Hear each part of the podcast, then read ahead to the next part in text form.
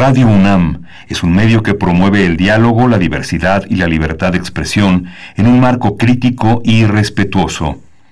Los comentarios expresados a lo largo de su programación reflejan la opinión de quien los emite, mas no de la radiodifusora. Radio UNAM presenta Primer Movimiento. El mundo desde la universidad.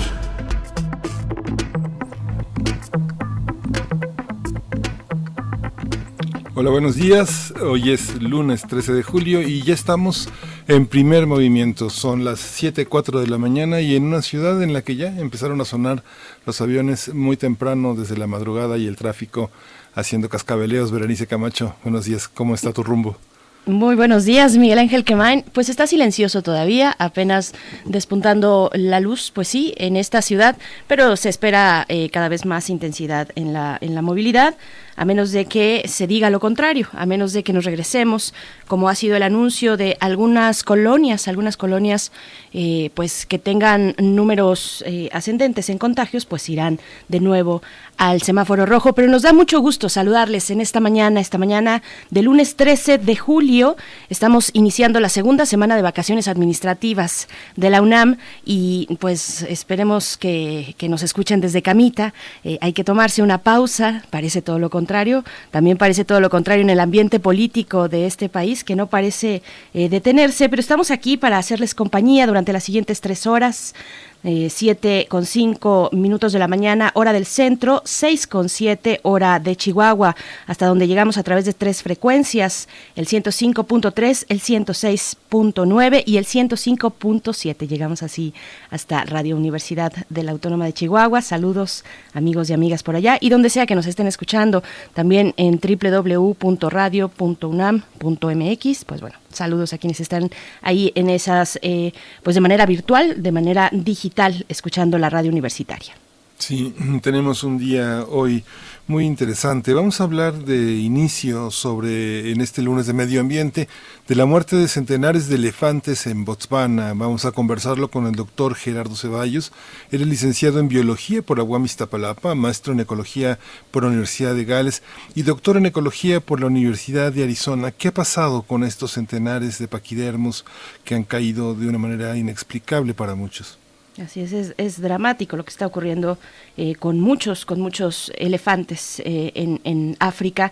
Y pues bueno, después tendremos nuestra sección dedicada a, a Beethoven. En realidad estamos dedicando varias eh, emisiones de esa sección que es Música de las Américas en tus oídos a Beethoven por sus 250 años de su natalicio. Lo conversaremos como siempre con Teo Hernández. Él es coordinador del catálogo de música de concierto de la Fonoteca Nacional. Beethoven en el momento del desarrollo del piano como instrumento. Es el tema de esta mañana. Sí, vamos a tener también en la información política la detención de César Duarte en Florida. Vamos a conversar este tema con Rogelio González, él es periodista en Radionet y GRD eh, Multimedia para el estado de Chihuahua. Ahora sí que César Duarte y Chihuahua. Por supuesto. Pues bueno, después para nuestra nota internacional hablaremos de este mm, rebrote de peste negra en Mongolia y China. Vamos a conversar con el doctor Samuel Ponce de León, coordinador del programa universitario de investigación en salud de la UNAM. Pues qué significa, qué representa, cuáles son las medidas y claro también la medicina moderna que trata eh, eh, pues estos eh, infecciones bacterianas como lo es la peste negra. Sí, yo y la poesía necesaria estará a mi cargo y ya está listo. Así es, tú tienes el privilegio esta mañana, Miguel Ángel. Después tendremos nuestra mesa del día. Nos volvemos a detener en los derechos digitales y las leyes secundarias del tratado del acuerdo comercial, el TEMEC.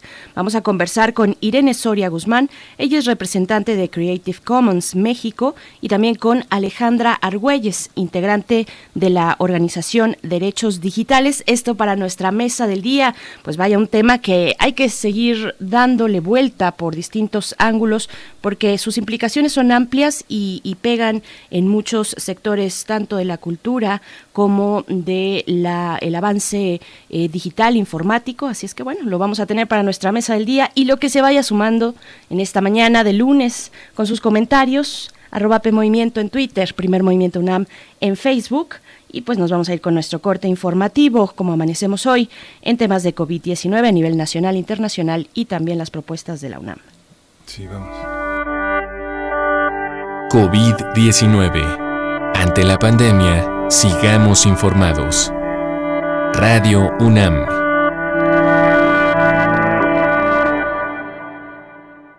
La Secretaría de Salud informó que el número de decesos por la enfermedad de la COVID-19 aumentó a 35.006.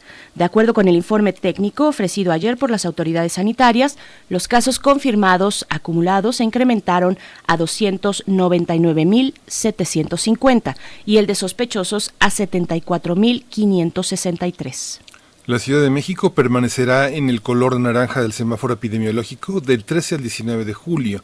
Claudia Sheinbaum, jefa de gobierno, pidió a los habitantes mantener las medidas sanitarias como es el uso de cubrebocas, el lavado de manos y la sana distancia. La Organización Mundial de la Salud advirtió que una reapertura a ciegas, no asociada con un paso cuidadoso del proceso y basada en la comunicación abierta, podría no conducir a México a donde no desea ir en la actual pandemia de COVID-19. Mike Ryan, jefe de emergencias de la OMS, dijo que, cito, la apertura de las economías en medio de una intensa transmisión comunitaria puede conducir a una aceleración de los casos que no es en absoluto eh, el único caso el mexicano. En la información internacional, la Organización Mundial de la Salud informó ayer que los fallecidos por COVID-19 llegaron a 560.814, mientras que el número de contagios alcanzó los 12.4 millones de personas. América concentra casi la mitad de los casos con 6.4 millones, le sigue Europa con 2.9 millones y Oriente Medio con 1.2 millones de contagios.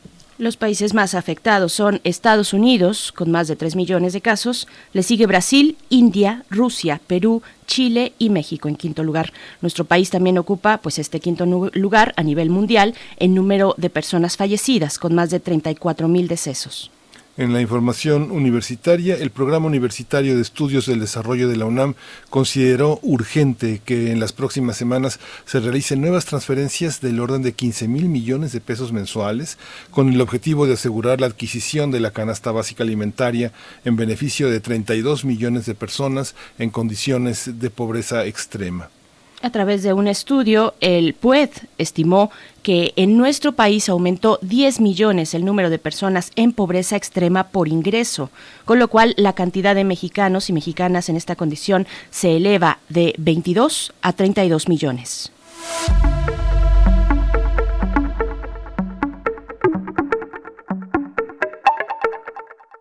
Bueno, nos vamos a pues, música. Vamos con música. Sí, nos vamos a escuchar de Bell y Sebastian, este grupo indie pop eh, de Glasgow que se formó hace 25 años, andan cumpliendo 25 años, dicen, quisiera que el mundo se detuviera.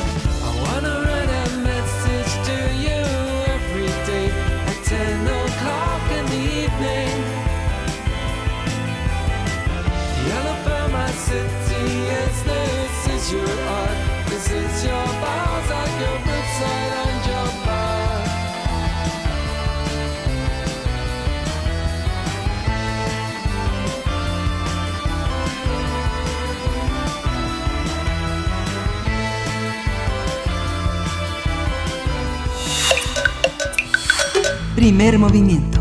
Hacemos comunidad. Lunes de Medio Ambiente. Centenares de elefantes han muerto en los últimos meses en el norte de Botswana, este país africano con la mayor colonia de paquidermos del mundo. La misteriosa muerte desencadenó diversas teorías. En primer lugar, se habló de caza furtiva. Sin embargo, los animales conservaban los colmillos. Luego se pensó que fue por falta de agua, incluso se descartó el antrax y hasta se pensó que la COVID-19 había provocado el deceso en masa de los paquidermos en los últimos tres meses. Tras descartar las eh, principales causas de muerte en elefantes en el país, el Ministerio de Medio Ambiente de Botswana señaló que posiblemente se trate de una nueva enfermedad relacionada con una neurotoxina. El gobierno aclaró que las investigaciones aún están en proceso y que en los próximos días se darán a conocer los resultados. Las autoridades contabilizan 275 muertes, pero las organizaciones conservacionistas que trabajan en la zona calculan más de 350. Vamos a conversar esta mañana sobre la muerte de más de 300 elefantes en Botswana. Este día nos acompaña el doctor Gerardo Ceballos. Él es licenciado en Biología por la UAM Iztapalapa, maestro en Ecología por la Universidad de Gales y doctor en Ecología por la Universidad de Arizona. Es miembro de la Academia Mexicana de Ciencias e investigador nacional nivel 3 del SNI. Su investigación aborda la conservación de especies y ecosistemas y la vinculación de la conservación con el desarrollo y nos da mucho gusto poder conversar con ustedes esta mañana. Bienvenido, doctor Gerardo Ceballos. Buenos días. Buenos días, muchas gracias. Doctor Ceballos, eh, pues un país eh, donde está poblado por tantos paquidermos, ¿qué significa esta, esta noticia que ha recorrido el mundo? ¿Cómo entender esta muerte súbita de tantos paquidermos? Bueno, mira, lo primero es que, como bien dices, este es uno, Botswana es uno de los últimos, llamemos paraísos para los elefantes. Hay una población extremadamente buena y con los países del cono sur de África son que mantienen las poblaciones mejores. En este sentido, la noticia, ha habido dos tres noticias inquietantes en los últimos eh, eh, meses en, Botswana. La primera fue hace unos meses que eh, se habían encontrado casi 70 animales matados de manera ilegal para los colmillos, ¿sí? Y ahora esta de que se encontraron más de 350, la mayoría de ellos cerca de cuerpos de agua, y no eran cazados por los eh, por la cacería ilegal porque tenían los colmillos. Mira, eh, esto despertó primero una gran ansiedad porque son muchos animales de una manera eh, muy parecida a la muerte y esto pues lo que indica es que probablemente o fueron envenenados de manera ilegal por los cazadores furtivos que finalmente esto se ha descartado o bien que se trata de alguna enfermedad que es hacia donde está apuntando eh, la investigación. Hasta ahorita lo que se sabe es que se ha encontrado que hay una neurotoxina y esta neurotoxina es la que ha causado la muerte de los animales. Mira, y en este sentido, bueno, 350 animales son bastantes, sí, eh, pero para una población tan grande como la de Botswana puede ser no no significativo. Sin embargo, aquí preocupan dos cosas. La primera es que son dos realmente en poco tiempo se encontraron. Y la segunda es que si se comprueba que es una neurotoxina, que es una nueva enfermedad, pues evidentemente ya estamos viendo lo que está pasando con la pandemia, con nosotros, y una pandemia o una epidemia eh, de proporciones grandes en Botswana, pues tendría eh, implicaciones catastróficas para los elefantes en África. ¿Cuáles son, doctor, las medidas de protección, de conservación de, estos paquidermos en un lugar como Botswana, que, eh, pues protege de, alguna manera, eh, conserva y viven ahí pues una gran cantidad de, elefantes? ¿Cuáles son esas medidas de conservación con respecto, por ejemplo, a la caza eh, furtiva? ¿Cómo está esa situación? Botswana tiene la, la, la, enorme, la enorme virtud de ser un país que tiene muy pocos habitantes, un país muy, muy grande y no tiene casi dos millones de habitantes es todo. Es decir, en primer lugar, su población es muy pequeña, muy, muy pequeña, es un país muy grande, entonces hay grandes extensiones de eh, hábitat eh, donde pueden tener fauna. Recordemos que Botswana, en Botswana tiene el delta, el delta que no llega al mar más grande del planeta. El río, eh, precisamente llega a un río de Angola y se pierde en, una vasta zona que se llama el delta de, de, este río, que queda en Botswana. Y bueno, básicamente, básicamente este eh, es una área gigantesca que tiene este flujo eh, anual en donde se seca, se inunda, se seca y hace que sea un ecosistema riquísimo, no solamente en elefantes, en toda clase de, fauna silvestre. Eh, Botswana ha tenido la, eh, dado que no tiene la necesidad eh, tan imperiosa como otros países africanos de cultivar ¿sí? este, su tierra, porque tiene otros lugares, entonces ha destinado esto a la fauna silvestre. Eso aunado a políticas de conservación fuertes, en donde tienen eh, eh, grupos de especializados en conservación armados, eh, por un lado, y por otro lado tienen un turismo para observación de animales enorme, es una de las segundas o terceras más importantes actividades en el país, eso ha ayudado mucho. También Botswana tiene muchos minerales importantes, por ejemplo, tiene eh, grandes minas de diamantes, tiene oro, tiene otras cosas que le permiten que su economía sea una economía sólida sin tener que eh, explotar sus eh, recursos naturales renovables. Esa combinación de características ha hecho que sea un país que le dedique mucho a la conservación de su fauna silvestre, afortunadamente. Esta presencia de elefantes en un país como él es un modelo de crianza para otros países o nada más de conservación. ¿Cuál es el destino de los elefantes? Mira, hasta este ahorita afortunadamente eh, este, eh, ni siquiera se les ha destinado para la cacería. Es en realidad es un, es un modelo que se puede aplicar más o menos en otros países porque las características de Botswana son muy particulares. Por lo que mencionaba, una población muy pequeña, una economía sólida con otro que se basa en otros productos eh, yo creo que la enseñanza de, Botswana serían dos. Primero, el tamaño de la población humana. El tamaño de la población humana en Botswana, que es pequeño, indica que, y nosotros todos sabemos que el problema fundamental del planeta es eh, la población humana. Aumentamos en 300 mil personas cada día, un millón de personas cada cuatro días, 100 millones de personas cada año y mil millones de personas en este momento cada 10 años en el planeta. Y esto es insostenible. Y en el caso de Botswana eh, es un ejemplo clarísimo de que si tienes una población baja, puedes tener, eh, obviamente, ser actividades eh, ambientales sostenibles, porque precisamente la demanda de los recursos es baja, ¿no? Pero sí es un modelo también porque ha destinado gran parte de recursos para mantener sus ambientes ¿sí? Naturales y generando una gran riqueza. Yo he tenido la fortuna de estar en, en Botswana dos veces en los parques y en las zonas protegidas y la fauna que ves allí es realmente extraordinaria. Eh, ves muchos animales que en otras partes de, África ya son muy raros, como pangolines, como perros salvajes, eh, como rinocerontes que están amenazadísimos en otros lados y en Botswana todavía son especies eh, relativamente comunes. Y doctor, ¿qué decir de, de, frente a esta noticia que es tan dramática de la pérdida pues de tantos ejemplares? ¿Qué decir de las medidas que han tomado las autoridades y de las líneas también de investigación que se empiezan a presentar? Mira, las líneas de investigación son las correctas y es lo que se tiene que hacer, no nada más eh, suponer que se murieron y ya. Eh, me parece que la, respuesta tanto de Botswana como de los organismos internacionales que están apoyando es la respuesta correcta, es eh, determinar la causa. me preocupa mucho que estemos viendo que puede ser relacionada con una enfermedad emergente también. recordemos que esta crisis del coronavirus es básicamente provocada la, nosotros teníamos la vacuna y la vacuna era mantener los ambientes naturales y mantener y para el tráfico de especies.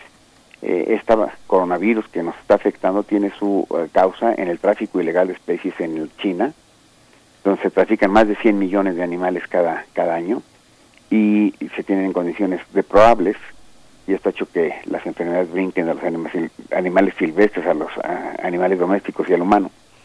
Eh, lo que hemos visto es que estas pandemias y estas epidemias que están ocurriendo eh, para el hombre están ocurriendo también en animales domésticos y en animales silvestres. Y esto para mí es una indicación de que estamos llegando a un punto de inflexión, a un punto en donde el, desequilibrio que hemos causado eh, está llegando ya a proporciones en las cuales eh, estaremos viendo cuestiones como estas epidemias y pandemias que nunca habíamos visto a esta escala. Es decir, eh, tenemos que estar conscientes de que la destrucción de los ambientes naturales, el tráfico de especies, la introducción de especies exóticas y otros problemas nos están llevando a un punto en donde eh, sea probable que empecemos a perder especies eh, como los elefantes, eh, especies como los elefantes en México. Hay un brote ahorita de una fiebre, de, una enfermedad de los conejos en México y Estados Unidos que está devastando a los conejos domésticos y a los conejos silvestres. Y todo esto a lo que nos debe llevar es entender, en el caso de los elefantes, que es una llamada de atención más para nosotros, pero en el caso del coronavirus, lo que hemos mencionado ya muchas veces, que esta puede ser la pandemia que sea el principio de un colapso serio de la civilización. Es decir, estamos viendo todas estas señales en el ambiente de estos problemas y en el caso de la pandemia, relacionándola con los con los elefantes de nuestra pandemia, esta aún no hemos salido de ella y es decir, tiene todas las posibilidades de que el año que entra, una vez que hayamos pasado la crisis eh, eh, de salud, pues tiene todas las características de que puede causar problemas que vengan a minar las, eh, eh, los pilares de la economía, de la parte social y de la parte política y causen eh, severos problemas en la población.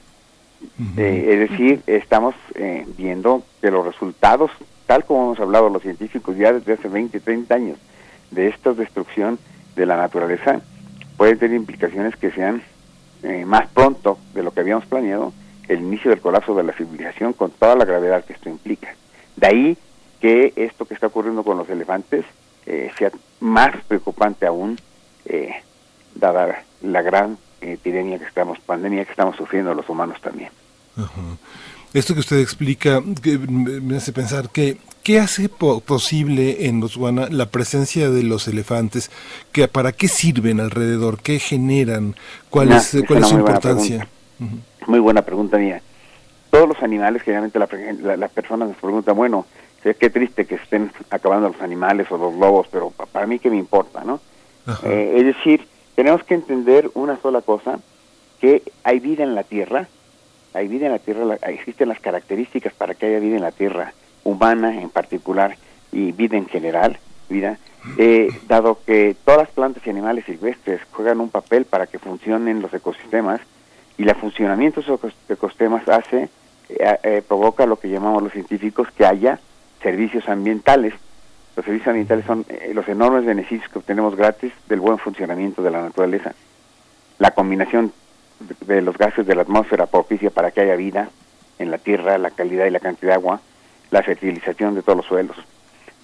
todos estos servicios ambientales son fundamentales para que podamos haber vida o bienestar humano.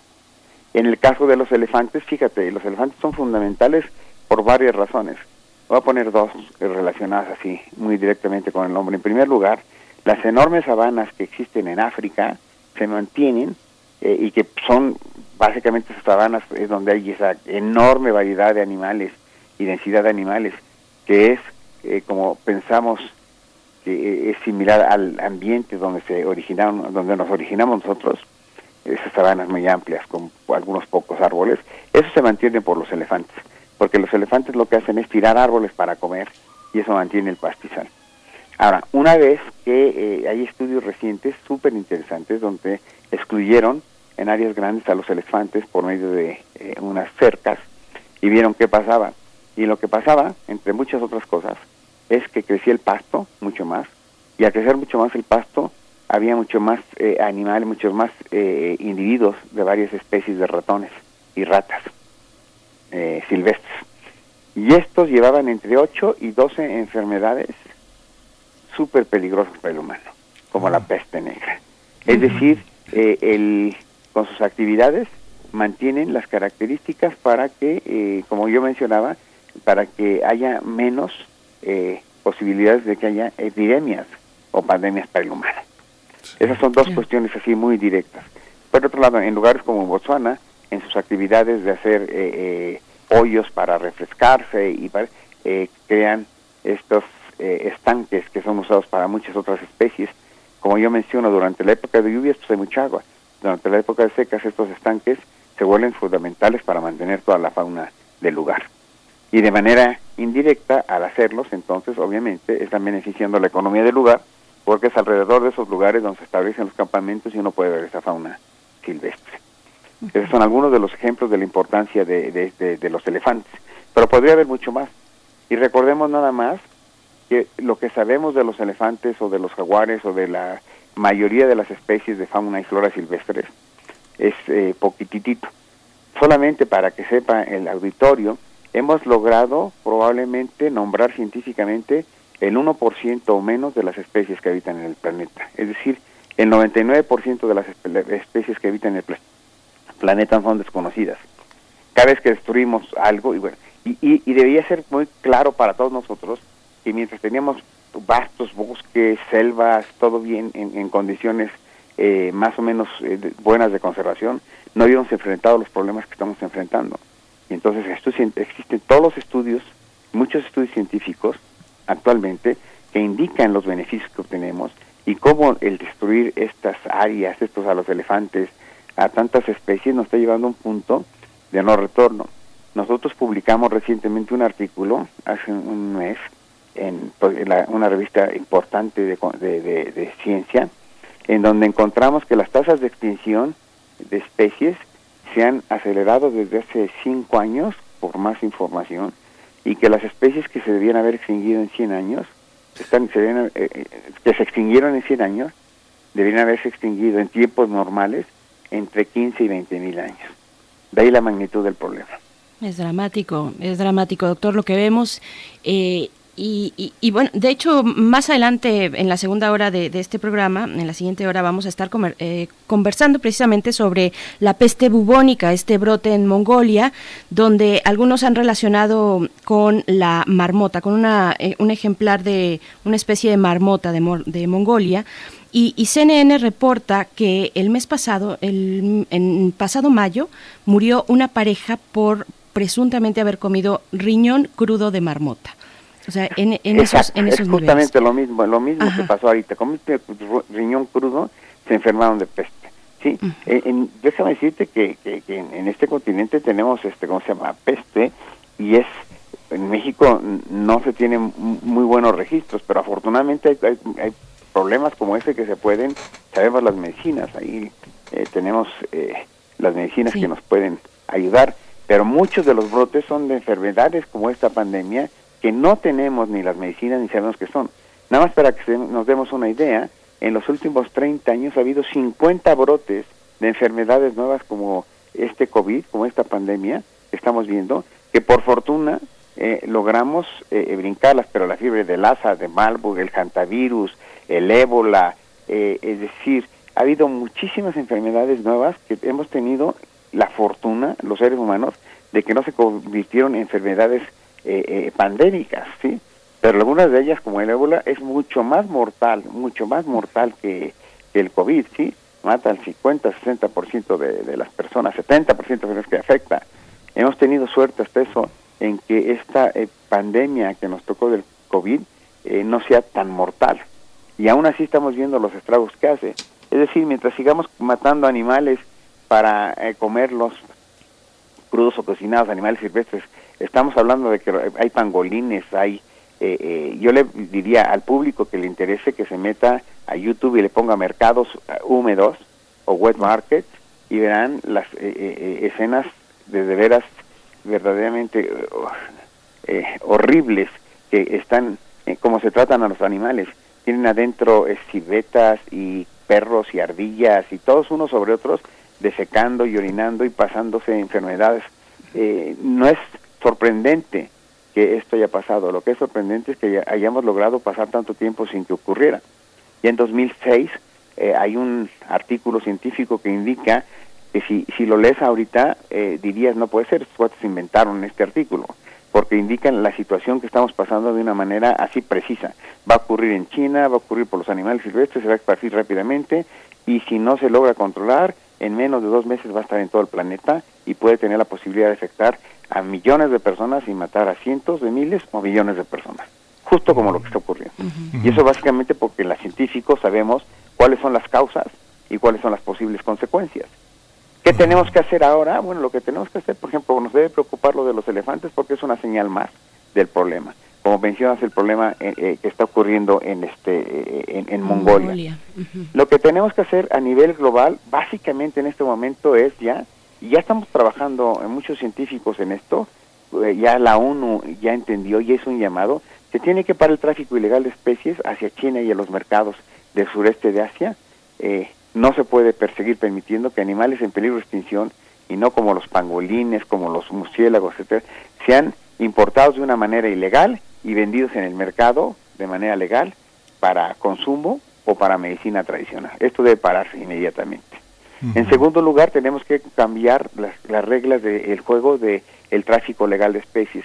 Es una corrupción impresionante lo que es el CITES en términos eh, de, eh, mover documentación para poder explotar animales.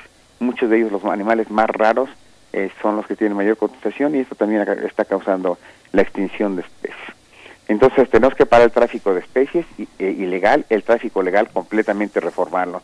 Y finalmente tenemos que entender que nuestro mejor seguro para mantener estas enfermedades y otras cosas eh, paradas eh, es mantener grandes espacios, los pocos espacios naturales que quedan en el planeta, mantenerlos. Es decir, las últimas selvas, los últimos bosques, los últimos manglares deben mantenerse, ya sea por son áreas protegidas o, tenemos que buscar incentivos.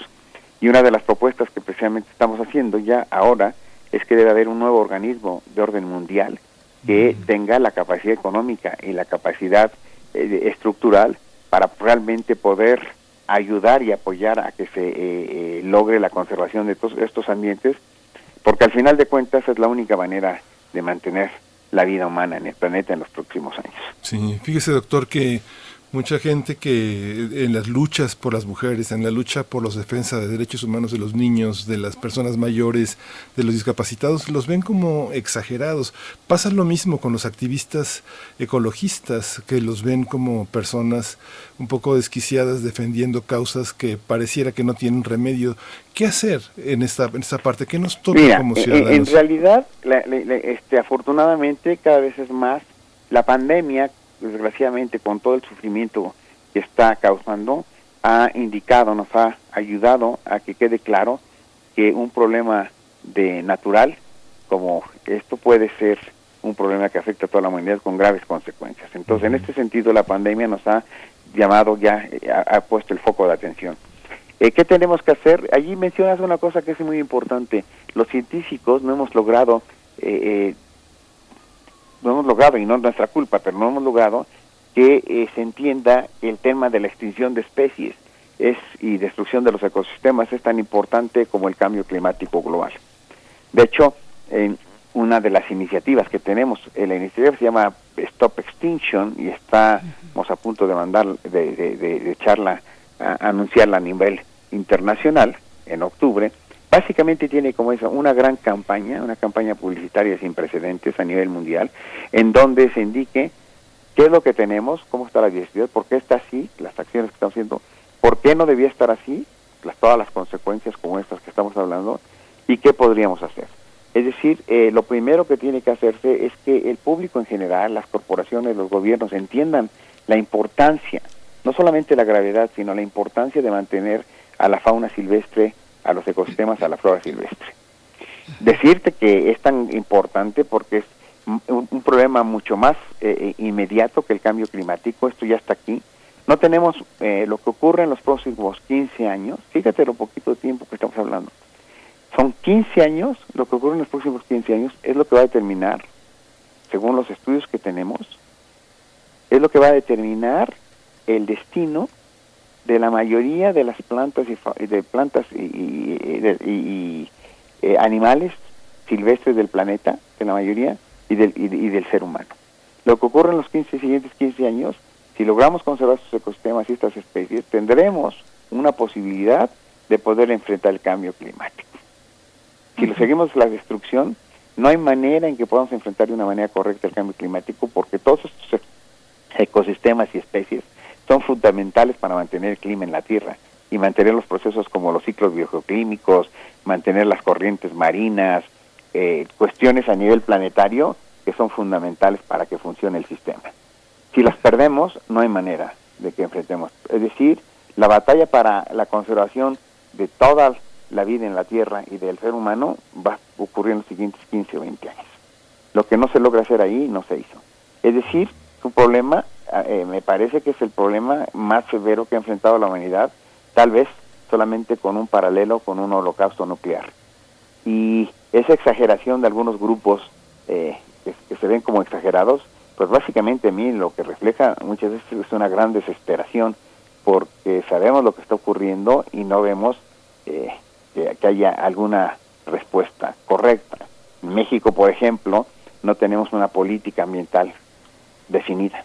En México hemos perdido el rumbo y en los últimos años, eh, los últimos seis, ocho años, en este sexenio, eh, no contamos con una política ambiental cuando debía ser lo más importante para poder mantener la población fuera de la pobreza, es mantener ecosistemas sanos, ¿sí?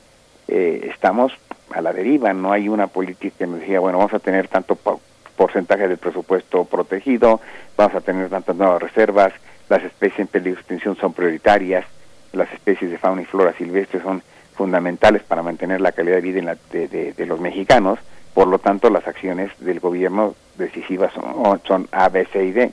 Es decir, no tenemos una política ambiental en el momento que es más importante. Entonces, tenemos que hacer, eh, y de ahí que se vuelva una lucha en donde se ve como desquiciada, y en parte si es desquiciada por la enorme presión, por la enorme desesperación que tienen los grupos que están intentando eh, salvar estas especies, eh, por las implicaciones que tiene todo esto, y vemos que no hay una guía eh, ni a nivel mundial ni a nivel nacional que indique que siga los pasos, que siga las acciones que ya sabemos que deben seguirse. De ahí yo creo que sea esta, esta desesperación. Y por otro lado, esto tiene en parte su es generado por la falta de información correcta.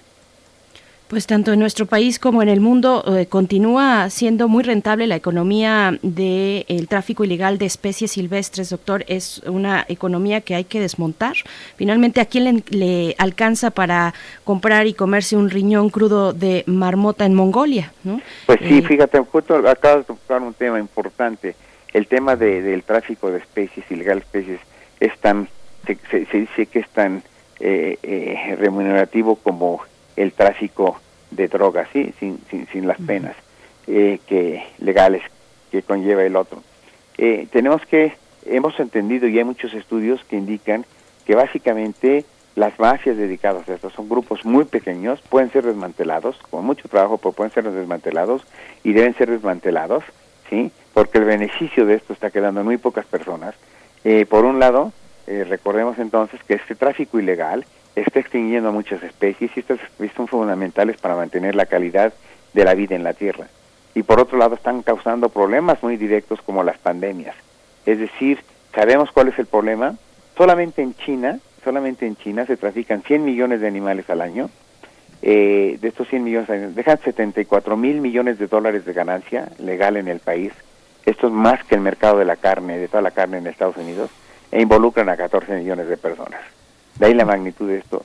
Sin embargo, eh, eh, hasta ahorita eh, no se podría haber culpado a China de que sea la causante directa de un problema, pero en, las siguientes pandemias, en las siguientes epidemias que ocurren, si China y otros países de, que tienen que están involucrados en el consumo de estas especies que son traficadas siguen haciendo y ocurriera una cosa similar, podría llegar el, caso en que todo el planeta pudiera eh, demandarlos porque no están haciendo las, las, cuestiones necesarias para pararlo. Eh, por otro lado, ha habido, eh, la presión es muy grande y China ha mostrado ya interés en parar el tráfico ilegal. En marzo dijo que se iba a, pagar, a, parar, no se ha abundado en el tema, pero recordemos que el siguiente año la Convención de la Biodiversidad va a ser en China y es un buen momento para poder entre todos eh, tratar de revisar cuál es el problema y parar. Recordemos que en México, por ejemplo, la vaquita marina está en peligro de extinción, que es que no se ha extinguido porque no se ha hecho esto en los últimos meses absolutamente nada para protegerla. en donde eh, se le pesca de manera eh, incidental en las redes para pescar la totuaba. La totuaba es este pez endémico también de México que vive en el Alto Golfo, en el Golfo de California.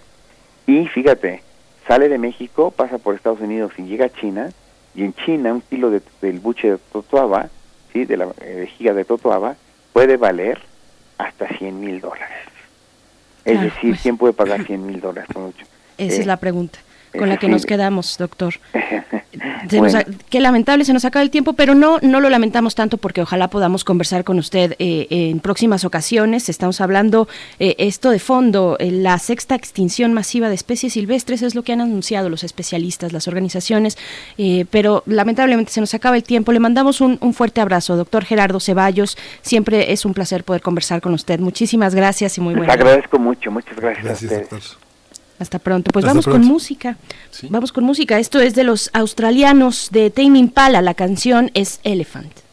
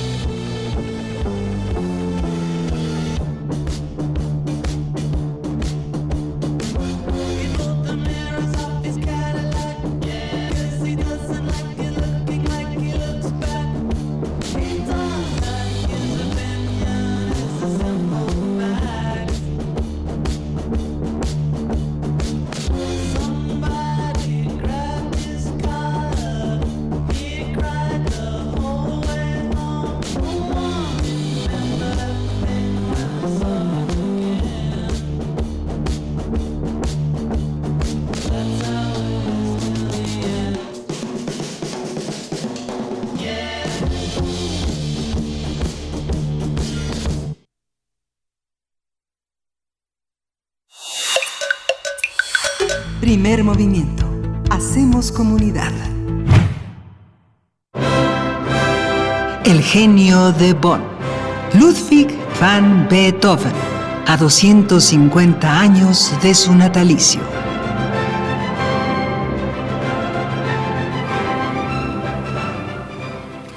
Pues ya está con nosotros eh, Teo Hernández en esta serie de, gran aliento, El genio de Bonn, Beethoven en el momento del desarrollo del piano como instrumento. Teo Hernández coordina el catálogo de música de concierto en la Fonoteca Nacional y le decimos buenos días. Gracias por estar aquí, Teo. Muchas gracias, Berenice, Miguel Ángel y todo el auditorio de Radio UNAM.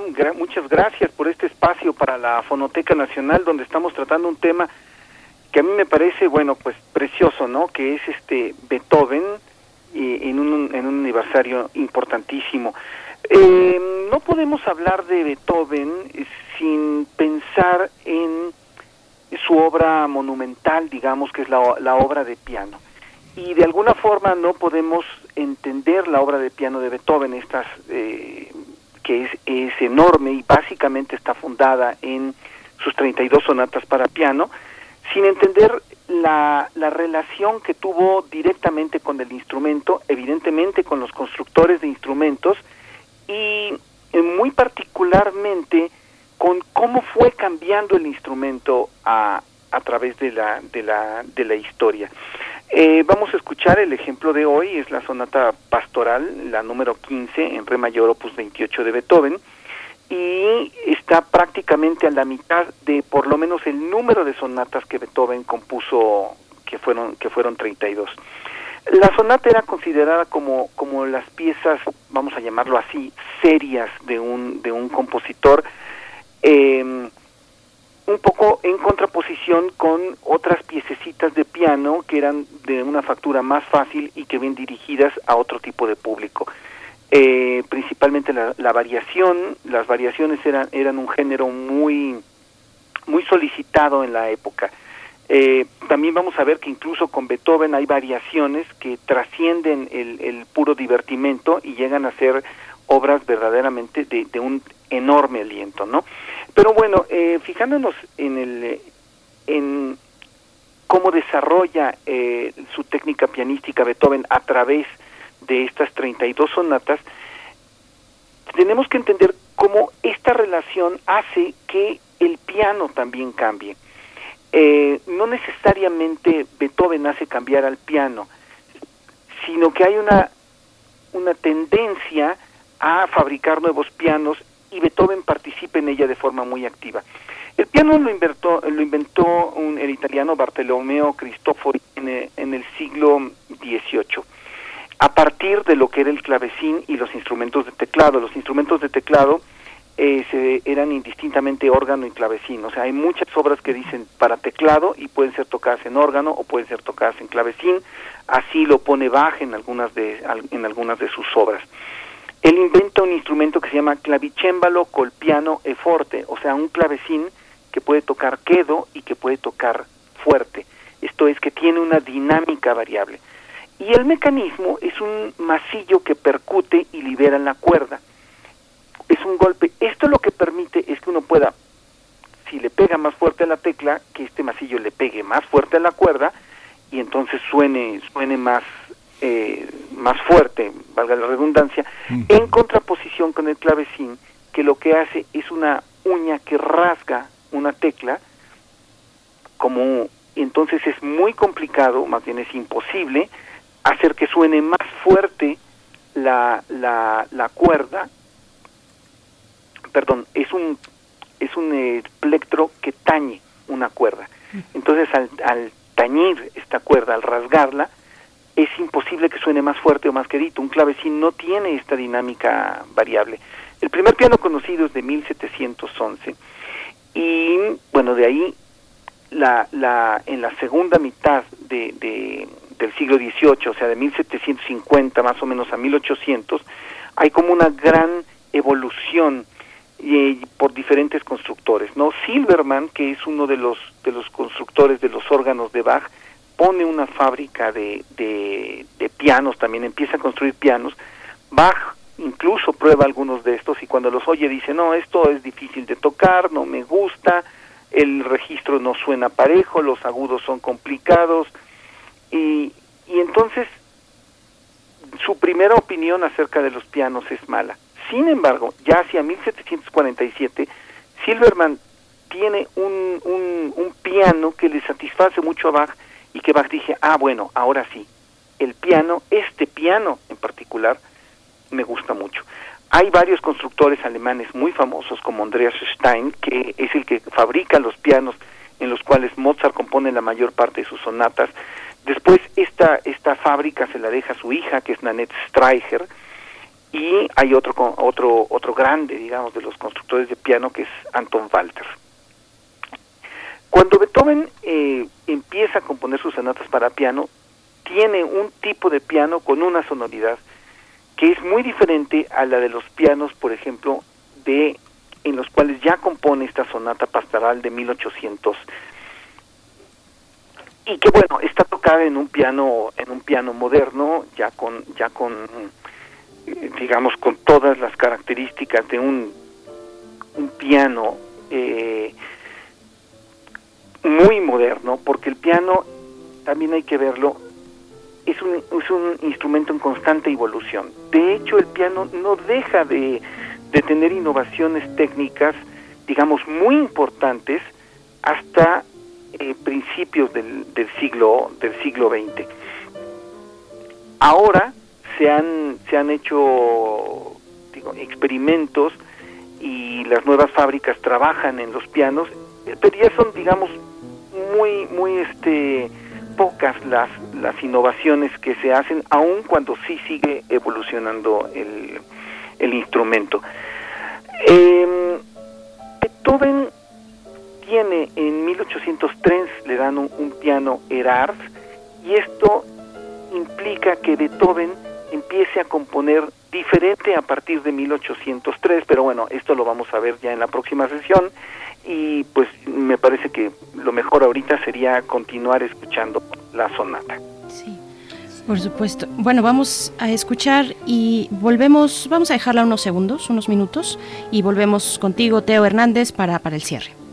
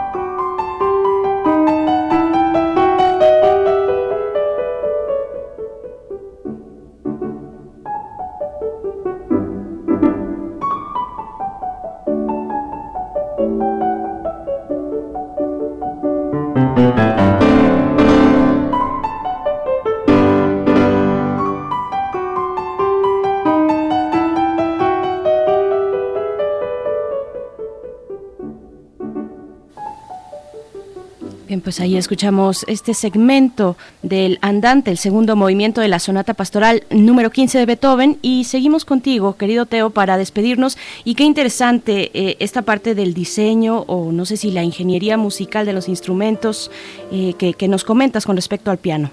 Es una ingeniería verdaderamente fascinante. Eh, la versión que estamos oyendo, este, no sé si, creo que se me olvidó comentar, es de Alfred Brendel. Un poco continuando con esta ingeniería que, normalmente soslayamos la importancia, eh, en Inglaterra hay, diferentes escuelas de constructores de piano. Eh, se, se, asienta una muy muy fuerte en, en Alemania, pero también curiosamente eh, en Inglaterra hay una muy importante que es básicamente un constructor, Broadwood. Cuando Johann Christian Bach, uno de los hijos de Bach, va a, Inglaterra, porque hay un este, este auge tremendo económico, en cierta forma musical, empieza a tener relación con los constructores y tiene mucha influencia sobre, sobre ellos. Broadwood eh, tiene relación con Johann Christian Bach y se convierte en el mayor constructor mundial de pianos, con más de 400 pianos anuales. Esto tiene que ver evidentemente con la revolución industrial, tiene que ver con las diferentes formas en las cuales se va relacionando el compositor. Hay una emancipación del compositor como, como este digamos empleado, él, él deja de ser eh, eh totalmente dependiente o de la iglesia o de la o, de la de la nobleza como ya habíamos visto y empieza a tener una relación diferente económicamente hablando con una clase media que demanda partituras y los editores empiezan a de alguna forma eh, a pedirle a los compositores que, que hagan obras.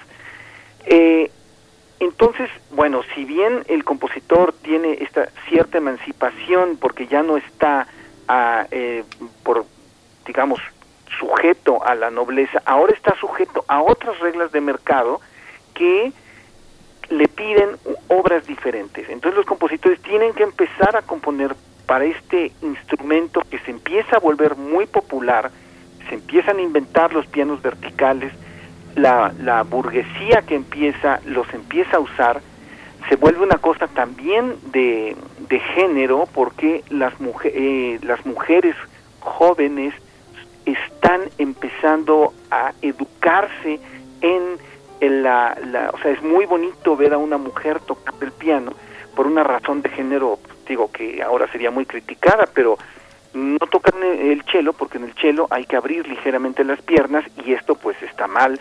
Un laúd también, pero en cambio un piano puede estar sentada perfectamente con las con las rodillas juntas y entonces es un instrumento pues que, que está perfectamente bien que las que, que, las toquen las mujeres, ¿no? Por supuesto. Pues, querido Teo, qué, qué recorrido además por la evolución de las clases sociales en Europa del siglo XVIII y XIX nos tenemos que despedir, pero nos escuchamos contigo dentro de 15 días. Exactamente, pues un gusto hablar con ustedes.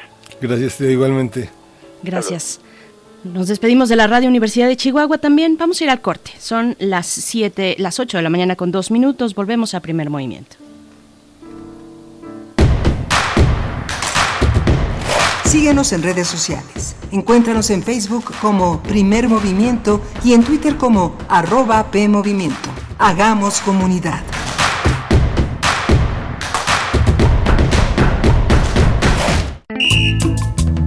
Somos el TCDMX. Y seguro nos conoces por qué. Somos el árbitro antes, durante y después de una elección en la Ciudad de México. Verificamos las decisiones en pueblos y barrios originarios, partidos políticos y de participación ciudadana. Date cuenta, protegemos tus derechos político-electorales. Tribunal Electoral de la Ciudad de México, garantizando justicia en tu elección. ¡Qué flojera! ¿Ahora, qué, hacemos? Hagan ejercicio. Es un gran aliado cuando te quedas en casa. Invita a los que viven en casa a realizar rutinas divertidas. El ejercicio baja tu nivel de estrés y ansiedad. Estarás alegre y con más energía. Tu condición física mejorará. Mantendrás un peso saludable y fortalecerás tu sistema de defensa inmunológica. Con eso estaremos mejor ante cualquier enfermedad. Y como ya sabes, quédate en casa. Gobierno de México. Encuentra la música de primer movimiento día a día en el Spotify de Radio UNAM y agréganos a tus favoritos.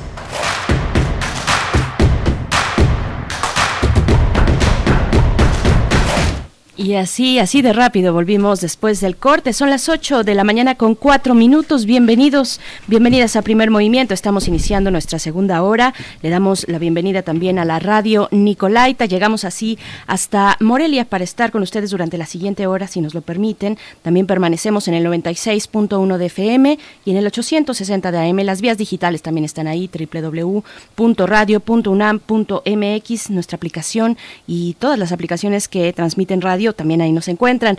Eh, pues mi compañero Miguel Ángel Quemain del otro lado del micrófono. ¿Cómo estás, Miguel Ángel? Hola, Berenice Camacho. Buenos días, buenos días a todos nuestros radioescuchas que nos seguimos desde las poco avanzada las 7 de la mañana, 7, 4 de la mañana arrancamos hoy.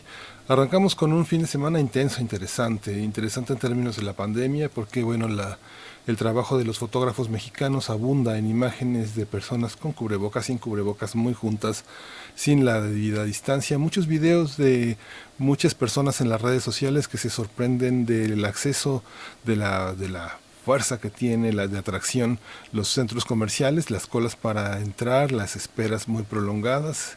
Pero bueno, finalmente el mensaje del presidente el sábado frente a los medios que él considera conservadores, justamente por esta visión que tienen de eh, tergiversar, dar una visión distinta a la que el, eh, el, subsecretario dio desde el viernes y que ayer en la tarde aclaró que finalmente corresponsabilidad no significa culpar, corresponsabilidad no significa recular, ¿no? explicar fue muy interesante en términos de lo que él mismo explicó en términos de la OMS como la infodemia, Berenice Camacho. por supuesto. Bueno, hay que, hay que comentar también eh, la información, la información que, que sí está verificada, la información que es importante seguir transmitiendo desde todos los medios, en este también como un medio público, un medio universitario. Decirles que las entidades que permanecen durante toda esta semana, del 13 al 19 de julio, en semáforo eh, de riesgo epidémico color naranja son Aguascalientes, Baja California Sur, Campeche, Chihuahua, Ciudad de México, Durango, Guerrero, Hidalgo, Jalisco, Michoacán, Morelos, Oaxaca, Querétaro, Quintana Roo, San Luis Potosí, Yucatán y Zacatecas. Esos son los estados, las entidades de la República en color naranja. Para el color rojo, en semáforo en rojo están Baja California, Chiapas, Chihuahua, Colima, Estado de México, Guanajuato, Nayarit, Nuevo León, Puebla, Sinaloa, Sonora, Tabasco, Tamaulipas, Tlaxcala y Veracruz.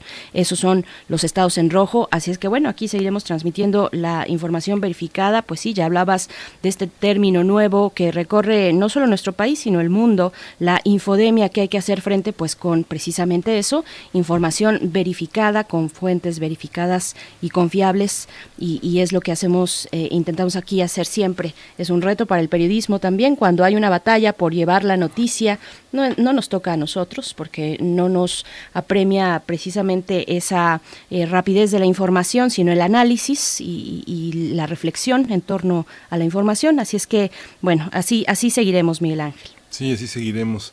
Y lo importante es distinguir que no todo el periodismo es igual, que no todos los periodistas son iguales y que no todos son aludidos en el discurso eh, de reproche que tiene el presidente hacia algunos medios que privilegian la política, privilegian el dinero y privilegian sus intereses frente a la información y frente a la ciudadanía.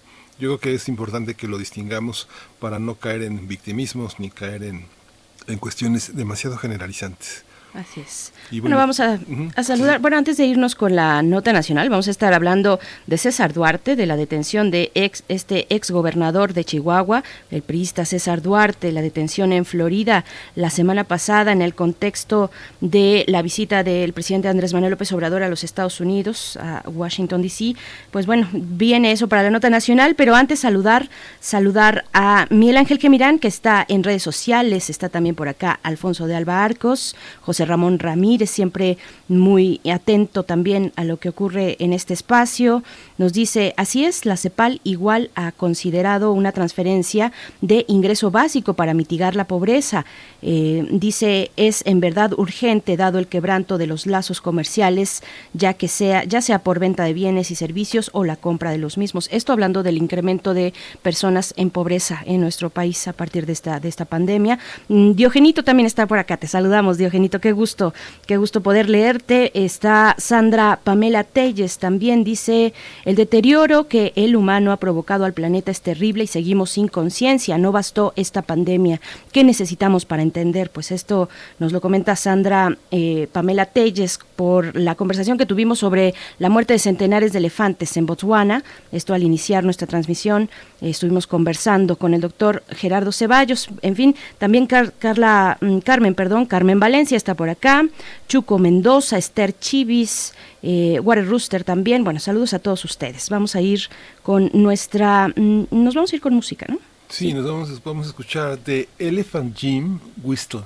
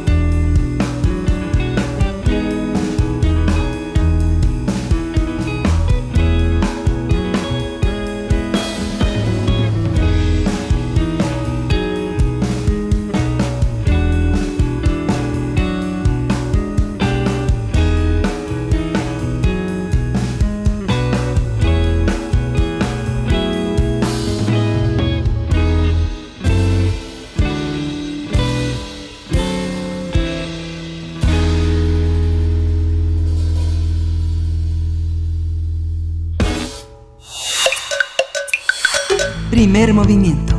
Hacemos comunidad. Pues regresamos aquí a primer movimiento. son las 8 de la mañana con 14 minutos. Y bueno, hay una serie de notas muy interesantes en todo el, todo el mundo, Berenice Camacho. Eh, eh, son, fíjate que me llamaba mucho la atención esta alternancia de, esta, ¿cómo decirlo? Este síncope, de esta, este ritmo sincopado de las infecciones. Fíjate que en Lleida, en Cataluña, en esta, en esta pequeña provincia que tiene muy pocas personas, cerca de 200 mil, pero que se le llamó al confinamiento a 160 mil eh, se impidió para no alterar el derecho de las personas. Una juez señaló que eh, impedía confinar a 160 mil vecinos ante un rebrote pues muy sorpresivo que el gobierno señaló que tenía que poner a salvo a estas personas, pero la juez que lleva el caso que señaló que no era posible este, este tema, ¿no? Sí, pues se cruzan, se cruzan eh, distintos efectos, efectos sociales que ha tenido esta pandemia. Ya lo decía también López Gatel en su momento para el contexto de México y en general, pues algo que atraviesa la humanidad entera. Eh, estas cuestiones de la salud no tendría, o el, derecho a la salud no tendría que impedir también un derecho al trabajo, por ejemplo. No lo decía exactamente así. Él hablaba de la economía y de la salud que no se eh, que no se contravienen la una a la otra en estos momentos de pandemia. Bueno, pues es una discusión que está ahí, lo hemos visto desde el inicio de esta pandemia, las acciones de ciertos gobiernos eh, de corte un poco más autoritario, eh, incluso en, la región, en América Latina, eh, con las restricciones de libertad de tránsito, de poder salir a realizar ciertas actividades, salir de casa, pues bueno, todo esto estaba muy, muy controlado en ciertos lugares, lo vimos, reportamos aquí, incluso para el tema de, para el mismo tema de México, Tuvimos algunas noticias, por ejemplo, de Yucatán, recuerdo, no sé si Quintana Roo también, eh, en aquellos momentos, ajá, que, em, pues proponían los gobiernos realizar medidas pues más eh, autoritarias, medidas más estrictas, por lo menos, de eh, confinamiento frente, frente a esta pandemia. La economía y la salud en este balance y los derechos humanos también en este balance de cómo los gobiernos llevan a cabo eh, esta, eh, eh, pues las acciones para hacer frente a la pandemia, Miguel Ángel. Sí, nos comenta Uriel Gámez que ya está, ya tenemos en la línea nuestra nota internacional y el favor de la voz de Samuel Ponce de León. Vamos. Nota internacional. En Mongolia, un pastor en Mongolia interior está infectado con la peste bubónica. Este caso fue descubierto en la ciudad de Bayanur, ubicado al noreste de la capital de Beijing. Hasta el momento se cerraron cinco puntos de pastizales cercanos y los visitantes tienen prohibido ingresar al área afectada y visitar la región circundante. La Comisión de Salud de dicha ciudad también emitió una alerta de tercer nivel, el penúltimo en el sistema de cuatro niveles, advirtiendo a las personas que se abstengan de cazar, comer o transportar animales que podrían estar infectados, en particular marmotas, y reportar a los roedores enfermos o muertos. La enfermedad que provocó la peste o muerte negra en la Edad Media, así como la muerte de más de 50 millones de personas en Europa, es causada por la bacteria Yersinia pestis y se transmite a través de moscas que son infectadas por los roedores. En Mongolia, las marmotas que viven en las zonas rurales son a menudo huéspedes de la bacteria. Rusia impidió la caza de este animal en su frontera con China y Mongolia, después de que ambos países notificaron otros casos sospechosos en las últimas semanas. Los expertos explican que las posibilidades de que la enfermedad se extienda más allá de estos países son muy escasas. La peste bubónica es mortal en alrededor del 30 al 60% de los casos que no reciben tratamiento. Eso lo asegura la Organización Mundial de la Salud. Este organismo de la ONU también ha señalado que supervisa la situación en Bayanur, pero consideró que está bien gestionada por las autoridades chinas y mongolas. Vamos a tener una conversación esta mañana sobre los casos de peste negra reportados en esa región del mundo. Para ello nos acompaña en la línea una vez más y es un privilegio poder escuchar y platicar con el doctor Samuel Ponce de León. el es coordinador del Programa Universitario de Investigación en Salud de la UNAM.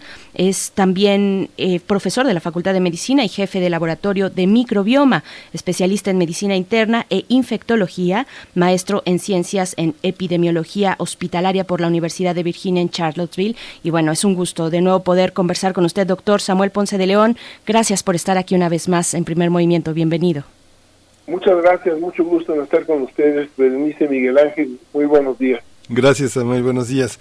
Pues fíjese que en la mañana conversábamos con el doctor Gerardo Ceballos que eh, sobre la muerte de centenares de elefantes en Botswana y nos comentaba que justamente la alteración del medio ambiente en el que los elefantes desaparecían de la sabana, crecían los pastizales, aumentaban los roedores y aumentaban las infecciones. ¿Cómo ve esta eh, el manejo de esta noticia y la noticia misma de este incremento de una peste bubónica en esta zona del mundo? Bueno, eh, yo creo que la noticia me sorprende de alguna manera porque es algo que ocurre de manera cotidiana.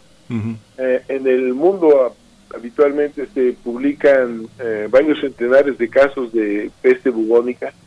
Eh, es una enfermedad que ocurre en el continente americano. Hay casos que se informan en los Estados Unidos de Norteamérica, aproximadamente un promedio como de 8 o 10 casos por año y la región donde más casos se, se informan es precisamente eh, en China, en, Asia. Eh, de esta manera que eh, la noticia sorprende un poco por la difusión que ha tenido, entendiendo que es un evento que no es extraordinario. Ciertamente lo que señalan en relación a la mortandad entre los elefantes tiene esta particularidad de hecho estamos viendo alrededor del planeta en función de cómo se depredan las zonas eh, de vida habitual de muchas especies. Eh, pero en el caso del de, reporte actual de China parece que es algo que ocurre eh, repetitivamente y no había llamado la atención, por lo menos de las noticias. Es interesante ver cómo se mueve la información de salud en estos contextos, la información también asociada con eh, cambio climático, con cuestiones eh, medioambientales. ¿A qué está asociada o a qué están asociados brotes como este, doctor? Brotes de infecciones bacterianas como lo es la peste bubónica. ¿Cómo lo podemos relacionar? ¿Qué causa esta, esta infección? hablando particularmente de, la eh, peste bubónica, eh, que por cierto, esta es mi idea por pulgas, no por moscas, creo que se mm. mencionó al principio moscas. son pulgas. Eh, eh, es una infección bacteriana que pues data de mucho tiempo, de hecho llama la atención ah, para las noticias, principalmente porque fue la causa de la epidemia quizás más grave que ha sufrido la humanidad en la historia. Eh, proporcionalmente más grave que la influenza de 1918-19, porque se describe que se extendió la epidemia desde Asia hasta Europa, pasando por Medio Oriente, siguiendo rutas de comercio del siglo XIV, eh, y prácticamente a lo largo de varias décadas eh, ocasionó la muerte de la tercera parte de la población en estos continentes. ciertamente tuvo un impacto muy, muy importante y quedó marcada la humanidad en función de esta epidemia. Y, de ahí se derivan incluso términos como peste, como plaga. Eh, y, la infección es causada por una bacteria, ya lo señalaban ustedes, un, un bacilo gram negativo que hoy conocemos muy bien como Yersinia pestis. Este es muy sensible a antibióticos y su control no representa un problema actualmente, excepto que existan estas condiciones que favorecen que aumenten las poblaciones de roedores, particularmente ratas, ratones. En este caso, en la región de China y Mongolia, aparentemente está relacionada a marmotas, a los castores, eh, y, lo que ocurre es que la bacteria que vive eh, o está en las pulgas puede infectar a los animales eh, directamente y la mordida del animal puede causar la infección, aunque esto es relativamente raro. Lo más frecuente es que las pulgas infesten al individuo, al ser humano, y, y sus picaduras transmiten la infección que tiene diversas variedades clínicas, en general grave, en general eh, sí algo muy eh, eh, evidente en términos de la extensión de la infección, puede tener una infección que afecta a los ganglios, por eso se llama bubónica, porque se forman unos bubones que son los ganglios de las axilas y el cuello fundamentalmente, muy grandes y dolorosos, aunque también puede ser pulmonar o puede ser septicémica. Es una infección que si no tiene tratamiento tiene una muy alta mortalidad, como vemos derivado de los episodios en la historia, ¿no?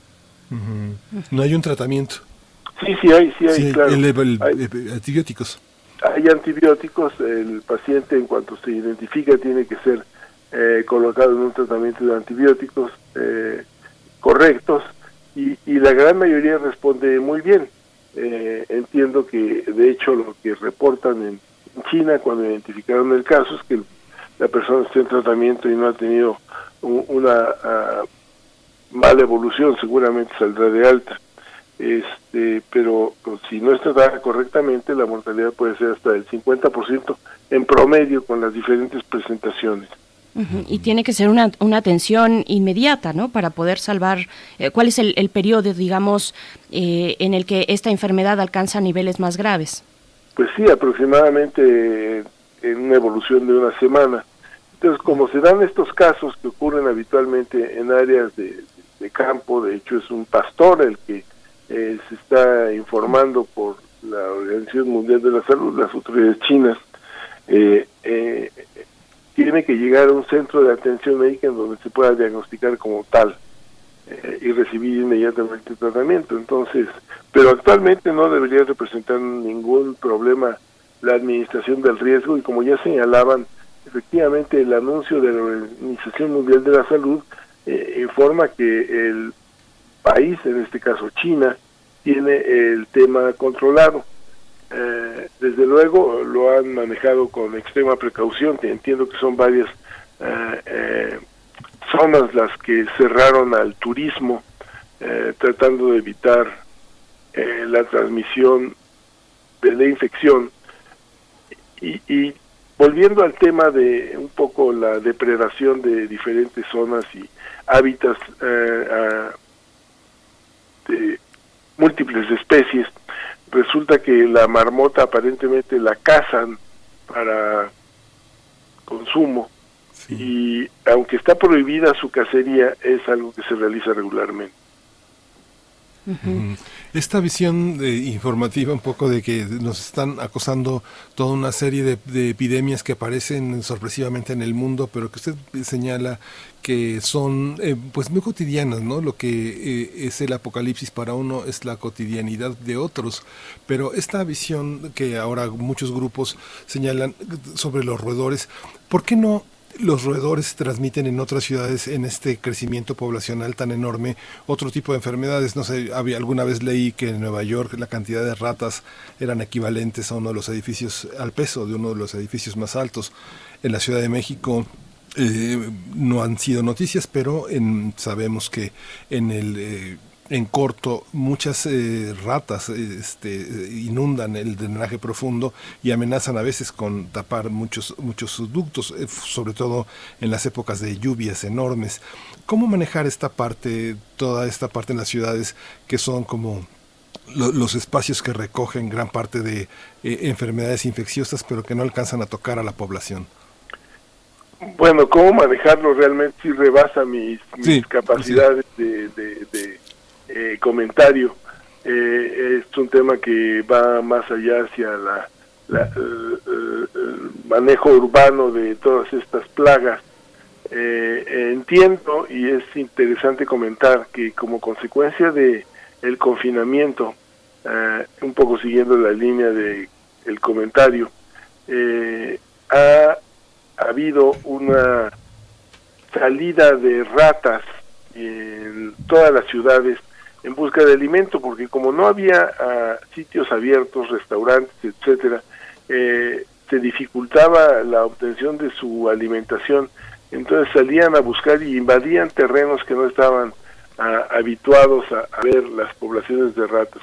Esto ocurrió en diferentes ciudades en el mundo eh, y conllevaría potencialmente el riesgo de la transmisión de alguna infección. Desde luego todo depende de que efectivamente las poblaciones de estos animales, de estos eh, roedores en diferentes ámbitos, estén infectadas con las pulgas que tienen la bacteria. Y esto pues depende de que exista el contacto entre las zonas en donde actualmente se encuentra ubicada, que más bien zonas, son zonas eh, no urbanas, eh, más bien eh, áreas, mm, no diría yo que salvajes, pero sí con muy poca población. Es el caso de cómo ocurren los pacientes informados, por ejemplo, en Estados Unidos, que ocurren básicamente en área de bosques, en excursionistas, que eh, salen a, pasear o a, explorar eh, los territorios. En Estados Unidos está muy bien marcado el mapa de ocurrencia de la infección eh, y es básicamente la costa occidental y hacia el sur. y en Europa y Asia también básicamente los territorios en donde están fuera de las áreas urbanas. Cuando se infectan las ratas en el ambiente urbano, pues desde luego puede haber riesgo de alguna epidemia. ¿Cómo controlarlo si excede mi, no, no lo conozco. Mm, doctor, bueno, hay varios temas todavía que conversar. Se nos escapaba, por ejemplo, preguntarle cómo se manifiesta, cómo se manifiesta o cuáles son los síntomas de la peste negra. Em, esto como casi como un paréntesis, pero importante también decir, eh, preguntarle eh, para después continuar también con la, pues con la dimensión social de las infecciones o de las enfermedades infecciosas, porque nos deja muchos aprendizajes o debería dejarnos la actual pandemia de SARS-CoV-2 muchos aprendizajes al respecto. Pero nos regresamos un poco los síntomas de la peste Sí, cómo no. Eh, en general se sabe bien que son eh, tres presentaciones eh, clínicas las que tienen los pacientes. Uno es precisamente con esta inflamación de los ganglios en las axilas y en el cuello, que son grandes bolas que se hacen ahí, que el ganglio inflamado, infectado, muy doloroso, que incluso pueden abrirse y supuran eh, estas presentaciones es muy raro verlas porque actualmente el manejo con antibióticos lo resuelve realmente en menos de 48 horas, hay una mejoría franca. Si esto evoluciona de manera natural, puede también ocurrir la afección pulmonar, que es eh, extraordinariamente grave junto con una manifestación o diseminación que se denomina septicémica. Eh, esto es que se expande la infección por el torrente sanguíneo eh, y el paciente está en condiciones de gravedad extrema. el, tema interesante es que en la presentación pulmonar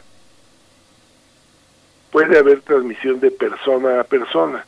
Las gotas respiratorias, como ocurre en otras infecciones, y ahorita podemos hablar de esto, eh, transmiten las bacterias que pueden infectar a otro ser humano. Decíamos que la transmisión fundamental es a través de las pulgas que están en las ratas o de las ratas infectadas, que en caso de una mordedura puede también transmitir una infección, pero lo habitual es que sean las pulgas las que transmiten la infección. En el caso de la peste pulmonar, eh, la transmisión puede ser de persona a persona a través de las gotas respiratorias.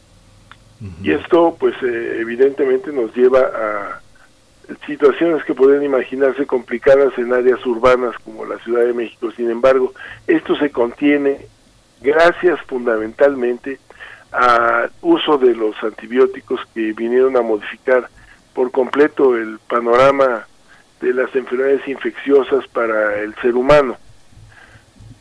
Y bueno, aquí enlazo el comentario con lo que estamos viviendo hoy actualmente en relación a la pandemia de COVID-19, en donde tenemos como una de las consecuencias secundarias una extraordinaria utilización de antimicrobianos, de antibióticos, que también tendrá sus consecuencias en medio de una epidemia en donde cualquier persona que hoy desarrollara síntomas respiratorios eh, como los descritos, tos, fiebre, malestar en el pecho, dolor de cabeza, dolores musculares, uno tiene que pensar que lo más probable es que se trate de un paciente que tiene COVID-19 y en consecuencia manejarlo sintomáticamente lo que está ocurriendo es que se manejan sintomáticamente, pero en adición se utilizan una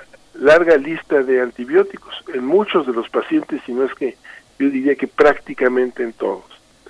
Entonces, eh, eh, traigo el tema a colación porque señalaba que el perfil de las enfermedades infecciosas en los seres humanos se modificó con la utilización de antibióticos, pero precisamente su utilización en exceso, como sería un poco la situación que acabo de señalar con COVID-19, está dejándonos sin eh, antibióticos útiles para utilizar en situaciones particulares. La resistencia a los antimicrobianos ha crecido de manera muy importante y eh, el escenario que se plantea para 2050, si no antes como consecuencia de la presión que estamos ejerciendo ahora en el tratamiento de los pacientes con COVID-19, dará una posibilidad de que la gran mayoría de los fallecimientos en el planeta estén relacionados a la falta de, de eficacia de los antibióticos. Las infecciones resistentes van a ser una de las principales causas de muerte. Entonces, es todo un escenario extraordinariamente complejo en donde eh, eh, la vida de nuestra especie en el planeta ha roto todos los equilibrios que se van presentando y nuestro desarrollo ha sido pues devastador y nos expone a situaciones como, como lo que hoy vivimos, que de hecho toma su propia fuerza y su impulso conforme va creciendo la epidemia y se transmite el virus, pero situaciones como consecuencia de esto, de principio no serían muy evidentes, como la resistencia antimicrobiana que está creciendo también de manera muy importante. Sí, esta, Nuestra vida en la naturaleza depende de un equilibrio bastante frágil. Eh, tenemos que entender que somos una especie bastante frágil en el concierto de todas las especies que hay en el planeta. Y hay trillones de virus, eh, billones de bacterias y otros muchos eh, eh, elementos vivos con los que estamos sobreviviendo en la superficie del mundo, ¿no? Sí, doctor, y esta interacción, hay una interacción eh, eh, entre virus y, bacterias en el caso de algunas enfermedades en las que eh, la fragilidad que provoca uno se aprovecha por otro. Bueno, hay muy diversos ejemplos de que una infección viral puede facilitar el desarrollo de infecciones bacterianas y, y, en general cualquier proceso infeccioso desde luego causa una ah, debilitación de la respuesta inmunológica y podría en el periodo post o durante facilitar que se manifieste una infección bacteriana o viral más grave. Doctor, eh, y volviendo, volviendo a todo este contexto de información que usted mismo nos mencionaba, donde se prioriza eh, ciertos contenidos frente a otros y ahora los contenidos pues en torno a la salud, por supuesto, que están eh, rodeando, pues, que están recorriendo la, pues, la misma información, las noticias. Tenemos, por ejemplo, esta, esta noticia que incluso la misma Organización Mundial de la Salud da a conocer a principios de junio del mes pasado, detectando, bueno, se detecta un nuevo brote de ébola en el noreste de la República Democrática del Congo. Eh, ya el equipo de, la Organización Mundial de la Salud se está reforzando para apoyar en una respuesta junto con el gobierno. Tenemos estas informaciones, tenemos esta misma cuestión de la peste negra en Mongolia y, y también algo que yo quisiera preguntarle con respecto a las cuestiones de transmisión y es precisamente esta, esta noticia que se ha dado donde se sostiene que hay evidencia emergente, esto lo dice también la Organización Mundial de la Salud, evidencia emergente de que el virus del SARS-CoV-2 se traslada a través del aire. No puedo dejar de preguntarle esta cuestión, doctor. Eh, ¿Qué significa evidencia emergente? ¿Qué debemos pensar? ¿Cómo nos posicionamos frente a informaciones como esta que da un organismo como, como este también, la Organización Mundial de la Salud? ¿Qué significa esto? Bueno, uh, significa que finalmente eh, la Organización Mundial de la Salud, que es una entidad que se mueve lentamente eh, en muchas circunstancias, este sería un buen ejemplo, eh, reconoce algo que se viene mencionando desde pocas semanas después de que inició la pandemia. La física, la, la química, el movimiento de partículas de que son expulsadas del aparato respiratorio de los individuos infectados son la principal fuente de transmisión de una persona a otra. En el caso del COVID-19, como lo es también en el caso de otras muchas infecciones. Así fue en el SARS original, digamos, en 2002, así fue en el caso de, de MERS, lo es en el caso de la influenza, lo es en el caso de la tuberculosis, lo puede ser en el caso del sarampión. Eh, esta vía de transmisión es muy común, lo es en el caso de la, la, la peste, de la infección por Yersinia pestis, en el caso de la presentación pulmonar. Y eh, pues eh, el anuncio yo creo que viene a llenar un, un vacío que eh, tendría que haberse satisfecho hace semanas. Desde semanas atrás, eh, diversos grupos hemos insistido en la necesidad de que el cubrebocas se utilice de manera prácticamente universal, eh, máximamente en sitios en donde no se puede respetar la sana distancia o en sitios cerrados en donde la circulación de las partículas aéreas pueden eh, permitir su acumulación. Eh, entonces puede ser un auditorio, puede ser un cine, puede ser un mercado, puede ser un, una tienda departamental, en donde eh, la congregación de personas eh, facilita que se acumulen nubes de, aerosoles en donde se contienen partículas virales en estas pequeñas microgotas. Las gotas las podemos dividir en gotas grandes de más de 5 micras, que son las que no viajan más de 2 metros, eh, y gotas de menos de 5 micras que se pueden a su vez subdividir en las menores de 2.5 micras y que pueden viajar aspiradas en una inhalación al fondo del aparato respiratorio. Eh, estas eh, microgotas pueden permanecer en el ambiente y cada microgota puede tener una gran cantidad de partículas virales.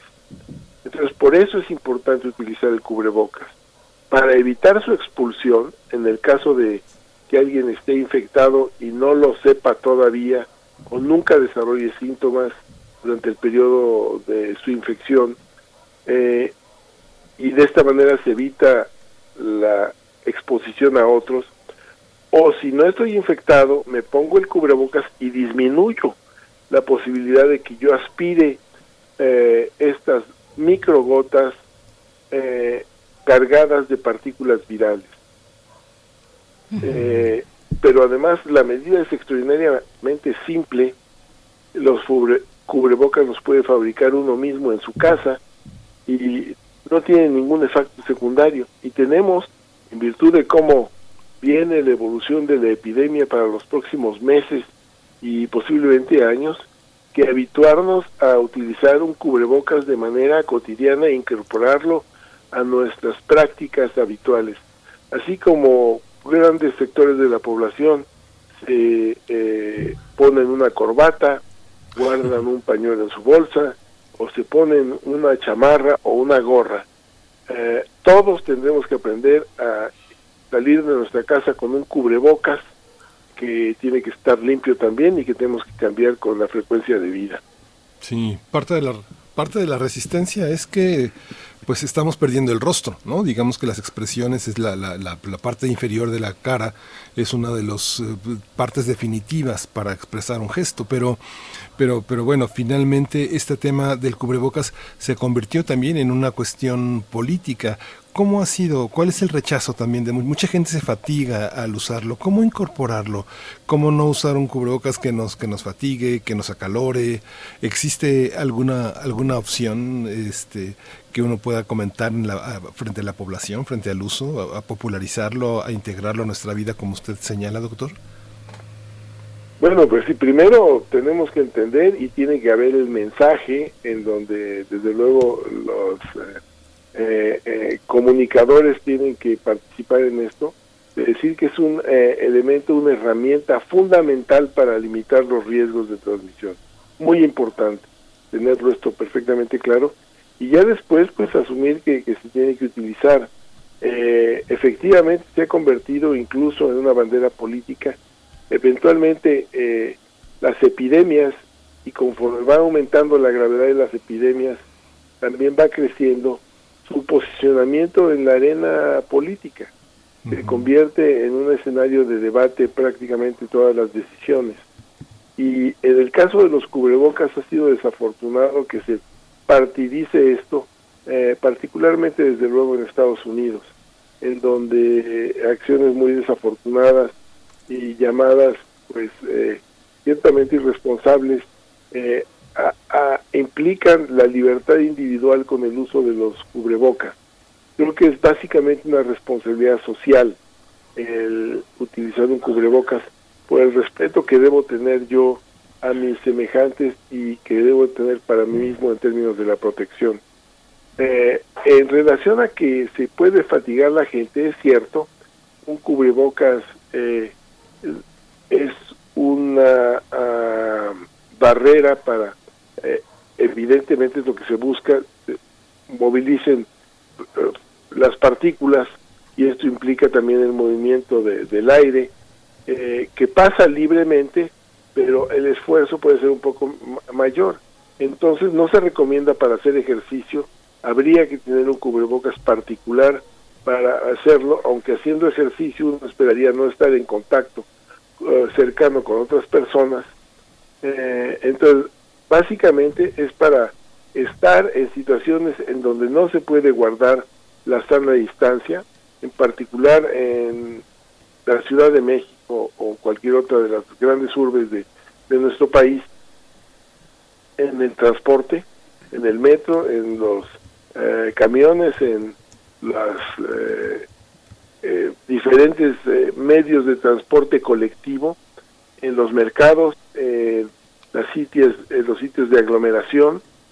uno tiene que tener pues su cubrebocas porque las partículas, insisto, pueden permanecer en nubes que se pueden aspirar y entonces adquirir la infección. Así es, doctor Samuel Ponce de León, una, una pregunta de cierre, un comentario de cierre. Sí, si bien esta conversación eh, tiene que ver con la peste negra, con este brote en Mongolia, con lo que ya hemos conversado aquí, que usted amablemente pues nos ha dado, eh, nos comparte también sus conocimientos. Eh, pero es inevitable, como, como lo hemos estado haciendo en estos últimos momentos, hablar del SARS-CoV-2. Y yo le, le, pediría pues un, un, mensaje para la comunidad universitaria, ahora que estamos de vacaciones, que estamos en este momento de vacaciones administrativas, cómo pensarnos para el regreso. Eh, al siguiente semestre, al siguiente ciclo escolar, eh, qué, qué, qué comentario y qué mensaje le puede dar a la comunidad universitaria que nos escucha.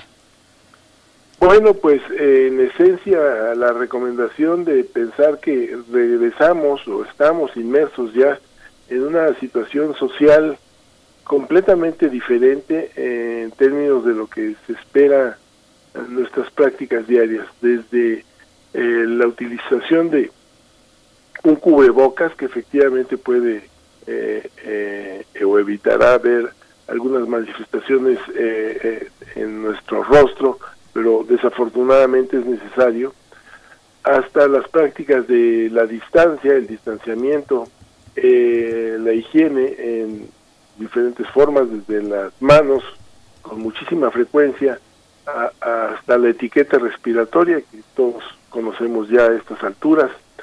Y, y desde luego también este reconocimiento de que tenemos una responsabilidad social, una responsabilidad con nosotros mismos, eh, para antes de salir de nuestra casa eh, iniciar con lo que sería un proceso de filtro para riesgos. Es decir, ¿cómo me siento hoy?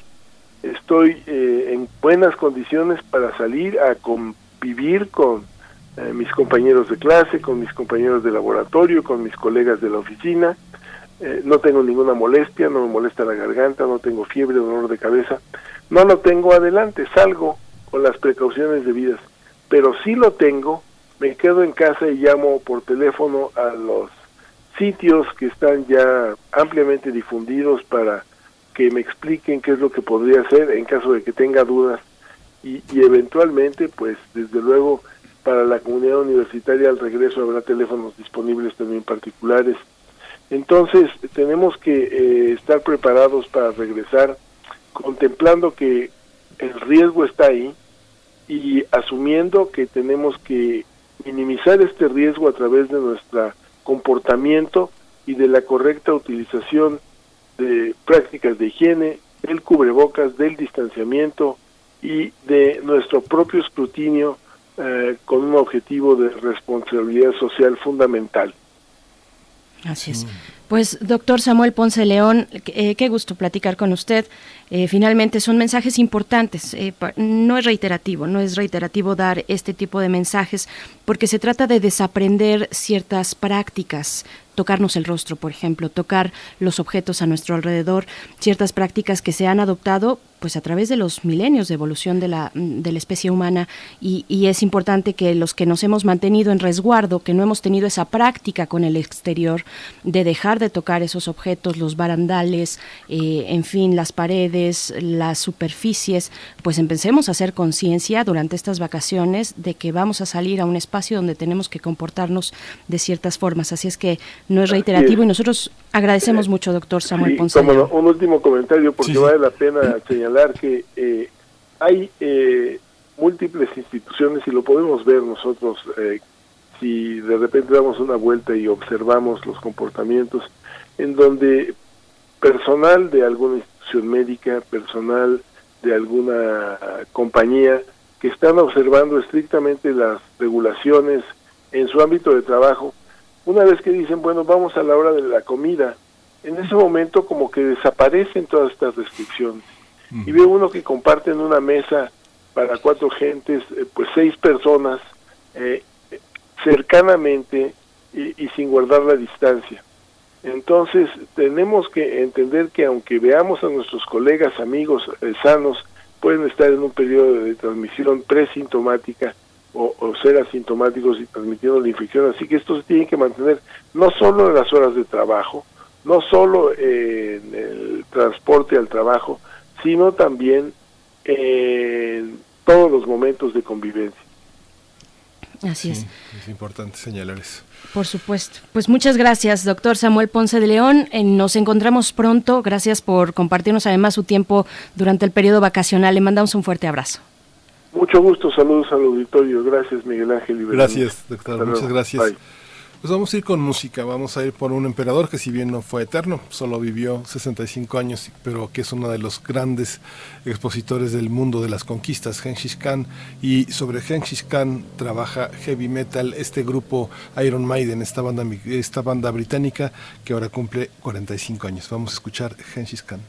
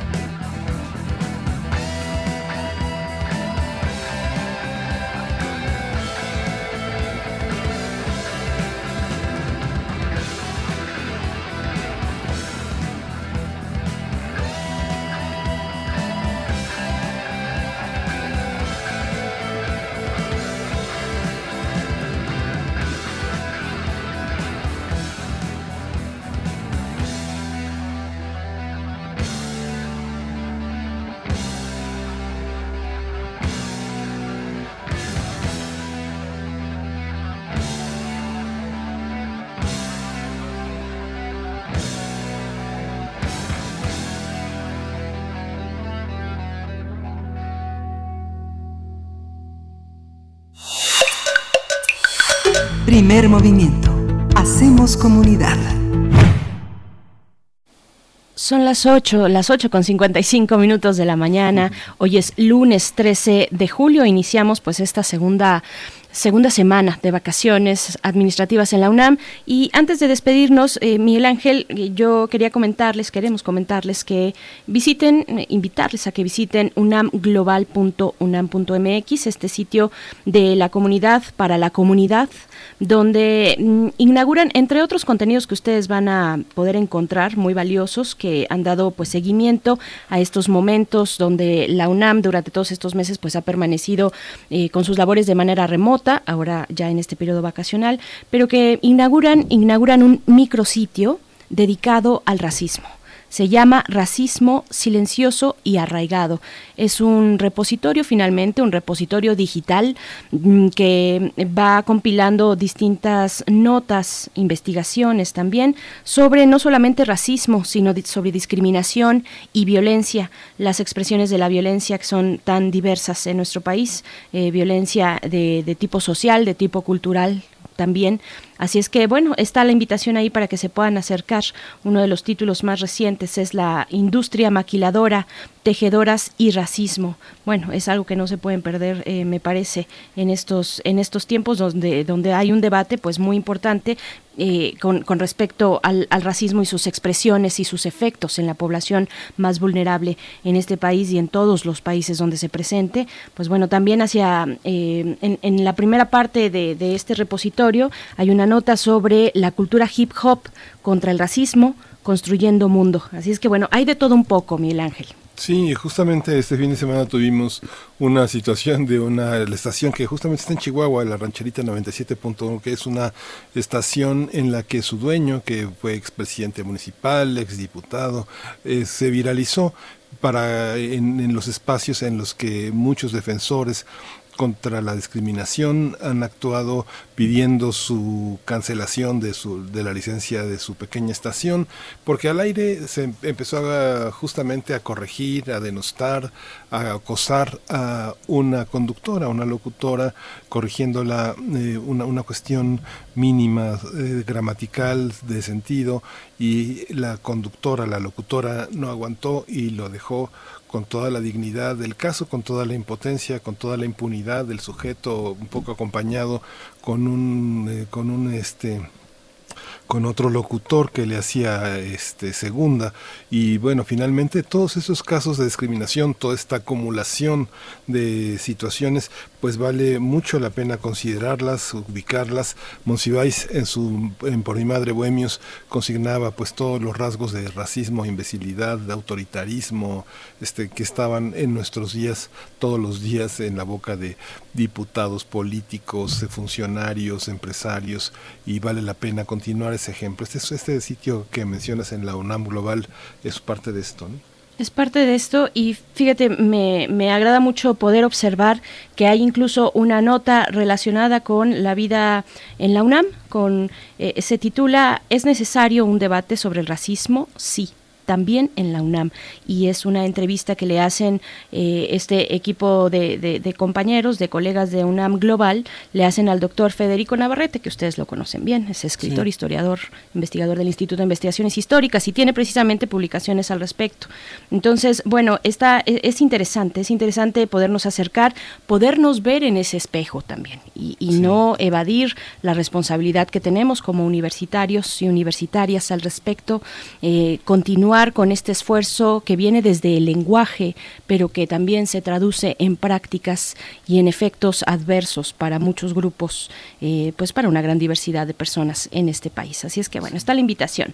Eh, unamglobal.unam.mx, de ahí ustedes en la primera eh, imagen que sale, en el home, así se llama, eh, pues ahí estará la invitación para el micrositio de racismo silencioso y arraigado. Pues bueno, con esto nos vamos a despedir de esta segunda hora, Miguel Ángel, y de la radio Nicolaita también. Sí, nos despedimos de la radio Nicolaita, nos escuchamos mañana en punto de las 8 de la mañana. Vamos a la segunda hora del primer movimiento, que es en Radio NAM. Síguenos en redes sociales. Encuéntranos en Facebook como Primer Movimiento y en Twitter como arroba PMovimiento. Hagamos comunidad.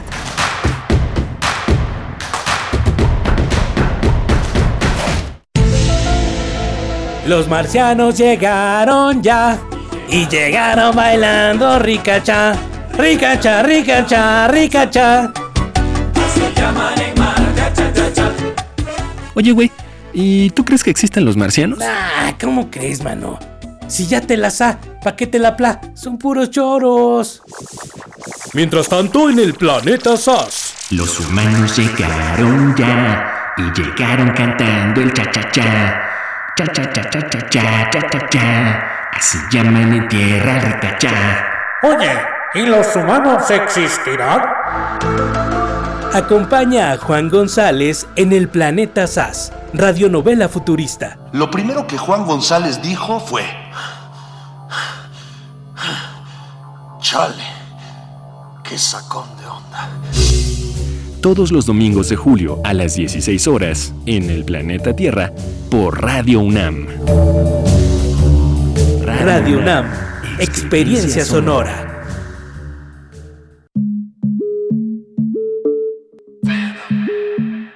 La palabra prostitución es una palabra que ha ido con el tiempo generando un estigma. Las mujeres estamos divididas en decentes y putas o decentes y prostitutas y las mujeres que se dedican hoy en día al comercio sexual prefieren ser nombradas trabajadoras sexuales y no prostitutas. Lleva contigo los temas que están cambiando al mundo. Mi orientación sexual es gay, en pareja por 12 años, como una familia realmente, como lo que somos, una familia con mascotas y con todo. Nos ha ido bien. Escuchar y escucharnos. Construyendo igualdad. Un programa de Radio UNAM y el Centro de Investigaciones y Estudios de Género. Entra a www.radiopodcast.unam.mx y encuentra las cinco temporadas. Radio UNAM Experiencia sonora. En México, 7 de cada 10 mujeres sufren violencia en algún momento de su vida. En los últimos tres meses han sido asesinadas más de 900 mujeres. ¿Y el gobierno quiere resolverlo con esto? Antes de que la violencia se apodere de ti, cuenta. Cuenta hasta 10. Y saca la bandera blanca de la paz. Basta, presidente, no seas insensible. Las mujeres necesitamos protección. Alto a los feminicidios. Hazte responsable. PRD. En la temporada de lluvias, tu seguridad y la de los tuyos es lo más importante. El viento extremo y las grandes cantidades de agua reblandecen la tierra, arrastran objetos, provocan inundaciones y desbordan ríos y lagos. Infórmate y atiende las indicaciones oficiales. Ten a la mano un kit de emergencias, ponte a salvo. Y sobre todo, no intentes cruzar ríos, arroyos o pasos a desnivel. Con agua trabaja 24 horas al día por ti. Ayúdanos a protegerte. Gobierno de México. Maestro prevenido, vamos a grabar. Adelante. Soy Óscar de la Borbolla y quiero invitarlos a escuchar un nuevo programa, Las Esquinas del Azar. Oscar de la Borbolla. Sí, Juan, ¿qué estás? ¿Tú qué? estás haciendo aquí? Pues yo aquí trabajo. Juan, pues vengo a invitar a los radioescuchas de Radio UNAM a nuestro programa. ¿Nuestro? Es un espacio de diálogo para platicar de todo y en todos los lugares donde se puede platicar y a veces hasta donde no se puede o no se debe. Una producción de Radio UNAM y la Facultad de Estudios Superiores Agatlán. Las Esquinas del Azar. Todos los martes a las 10 de la mañana y retransmisión los viernes a las 18 horas por el 96.1 de FM. Radio UNAM. Experiencia sonora.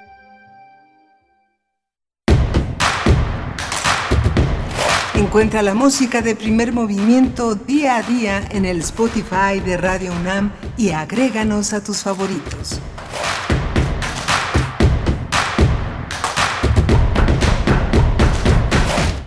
Hola, buenos días. Hoy es lunes 13 de julio y son prácticamente las 9.04 de la mañana aquí en la Ciudad de México, una ciudad que ya clareó, una ciudad que amanece y con sus viejos ruidos eh, creciendo en todo, en todo su orbe. Berenice Camacho, buenos días, ¿cómo estás?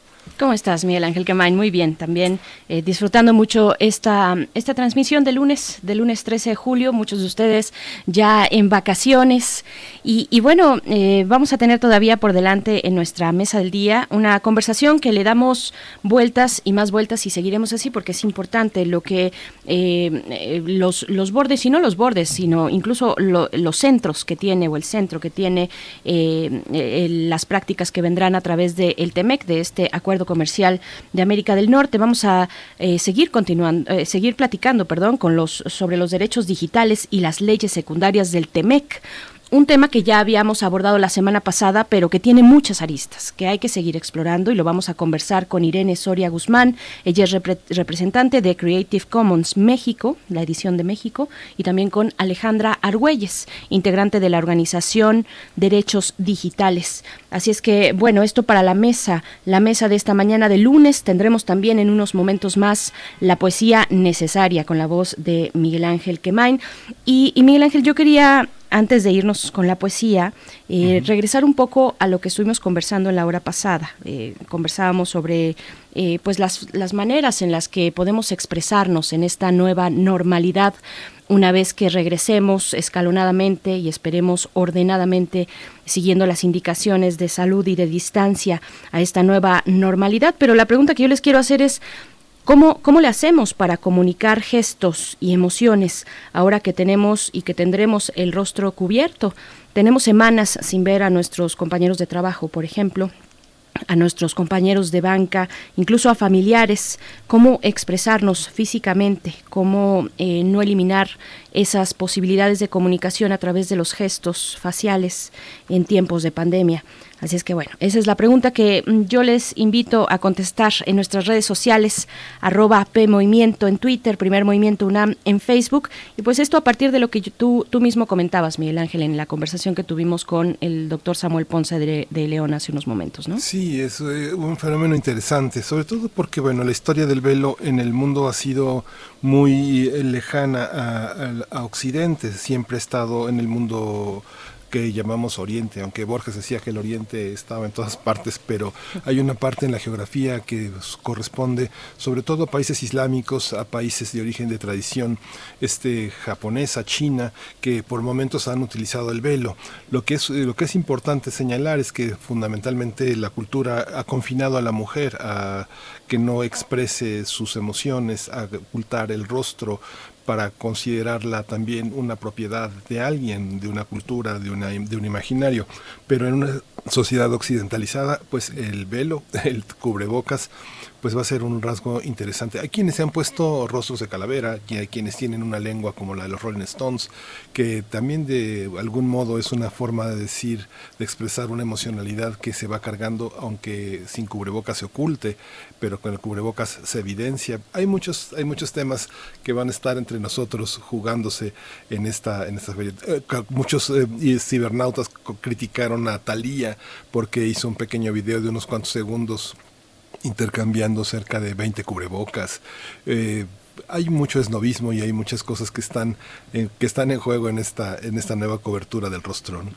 Así es, y, bueno, también lo traigo a cuento porque Uriel Gámez, que está en la producción ejecutiva esta mañana junto con Socorro Montes en los controles técnicos allá en, en, Radio UNAM, eh, en nuestras oficinas, en nuestras, eh, en el lugar de nuestro trabajo, eh, finalmente también nos, nos compartía algunas innovaciones al respecto. investigadores e investigadoras de el ITESO, del Instituto Tecnológico y de Estudios Superiores de Occidente, pues están trabajando ya en el diseño y fabricación de un tapabocas transparente súper eficiente, dice la nota, en la prevención del contagio del virus SARS-CoV-2. También ya se había reportado una nota al respecto, pero del Instituto Tecnológico de Massachusetts, el MIT, que también estaban trabajando en un tapabocas transparente, pero con un costo bastante elevado y solamente para los Estados Unidos, una distribución solo en Estados Unidos, un precio mínimo de 49 dólares, es decir, unos 1.900 pesos por cubrebocas. Esto para el caso del MIT para el caso de el ITESO aquí en nuestro país, pues veremos cómo, cómo va funcionando. Y, y finalmente la creatividad es lo que también nos tiene que convocar para poder comunicarnos y, comunicar nuestras emociones a las personas con las que, no hemos visto hace mucho tiempo y con las que estaremos de nuevo eh, conviviendo después de estos momentos eh, o, ya entrada la nueva normalidad en sus distintas, sus distintas fases. Así es que bueno, pues está esta reflexión para ustedes en esta mañana de lunes. Vamos a ir con la poesía necesaria y después con nuestra mesa del día. Vamos. Vamos. Primer movimiento Hacemos comunidad. Es hora de Poesía Necesaria.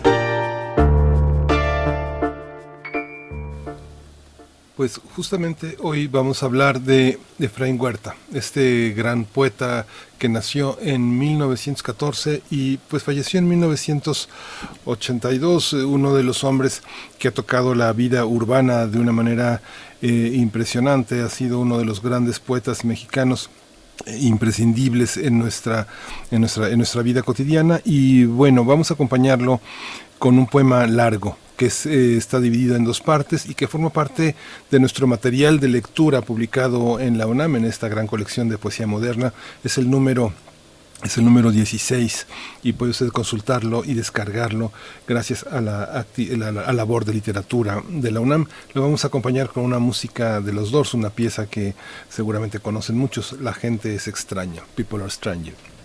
Se llama Agua del Dios y es de Efraín Huerta. Dice, agua dulce, agua amarga, agua de soledad, agua de nada, agua quebrada para el verde amor y la amarilla piedad agua sin sombra para el aire de esta región llamada la más transparente de la sangre. Dios mío, dije ayer en la frontera fuego, sueño, y un elemento lleno de voz y cielos, agua y tierra, me respondió desde el fondo del corazón de la tragedia. Acércate, abre las piernas del viento y húndele tu puñal de durísima, de purísima obsidiana. Pero nadie vive de aire sino de hambre, y el canto que anhela lo heroico pierde la alegría, y todo se quebranta como una conversación entre vasallos.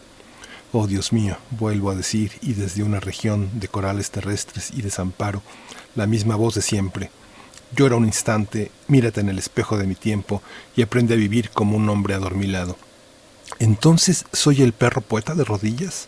¿O el jaguar vencido, hincada la mandíbula en la tierra que nada engendra?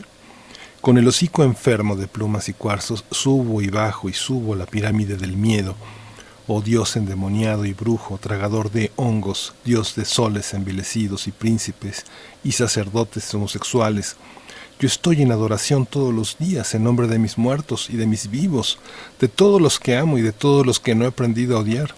Así, de rodillas, salvajemente mexicano, adherido a los a las hoyos inmundos de tu ancha cara sin horizontes, porque se debe decir, partiendo en dos la podrida manzana de la epopeya, la patria es impecable como un asesinato al pie de las ruinas y una mujer que no pudo parir ni una oración.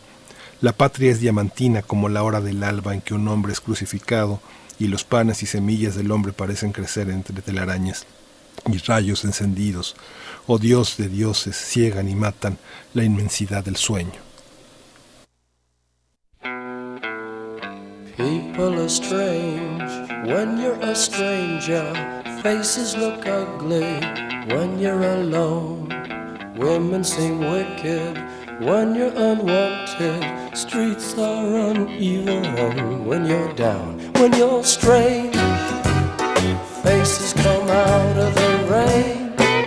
When you're strange, no one remembers your name. When you're strange when you're strange, when you're strange.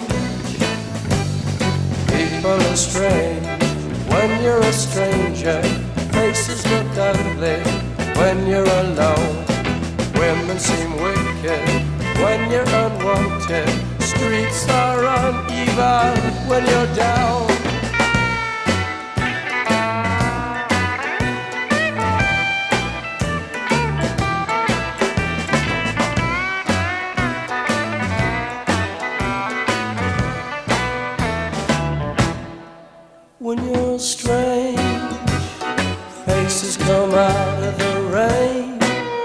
When you're strange.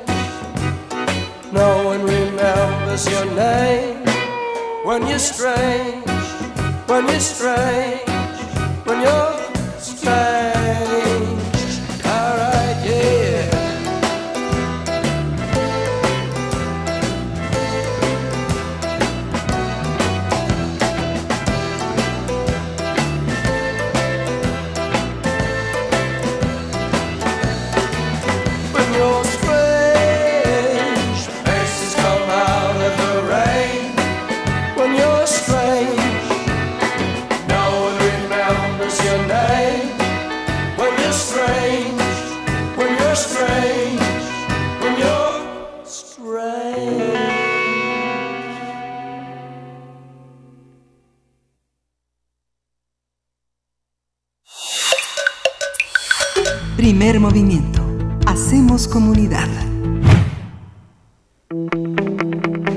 La mesa del día.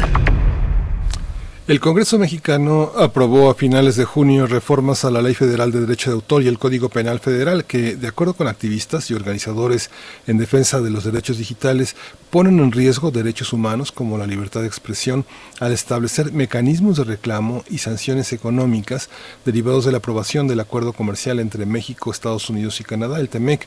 Las modificaciones avaladas por los legisladores prevén castigos de hasta seis años de prisión a quien repare o altere dispositivos electrónicos. Diversas organizaciones han reclamado la celeridad con la que fueron aprobadas estas reformas en México en medio de la pandemia de la COVID-19 y sin tomar en cuenta la opinión de la sociedad civil y especialistas en la materia.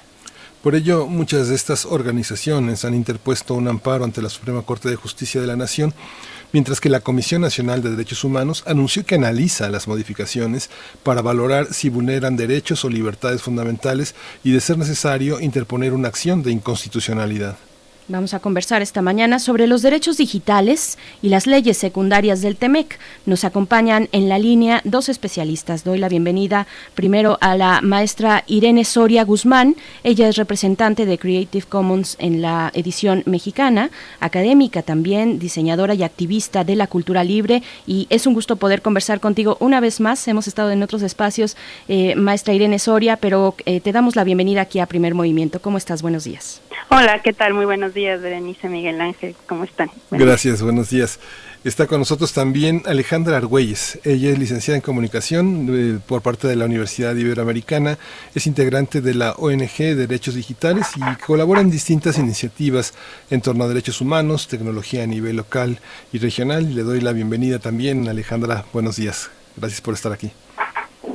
Hola, buenos días. Muchas gracias por la invitación. Muchas gracias, Alejandra Argüelles, bienvenida también.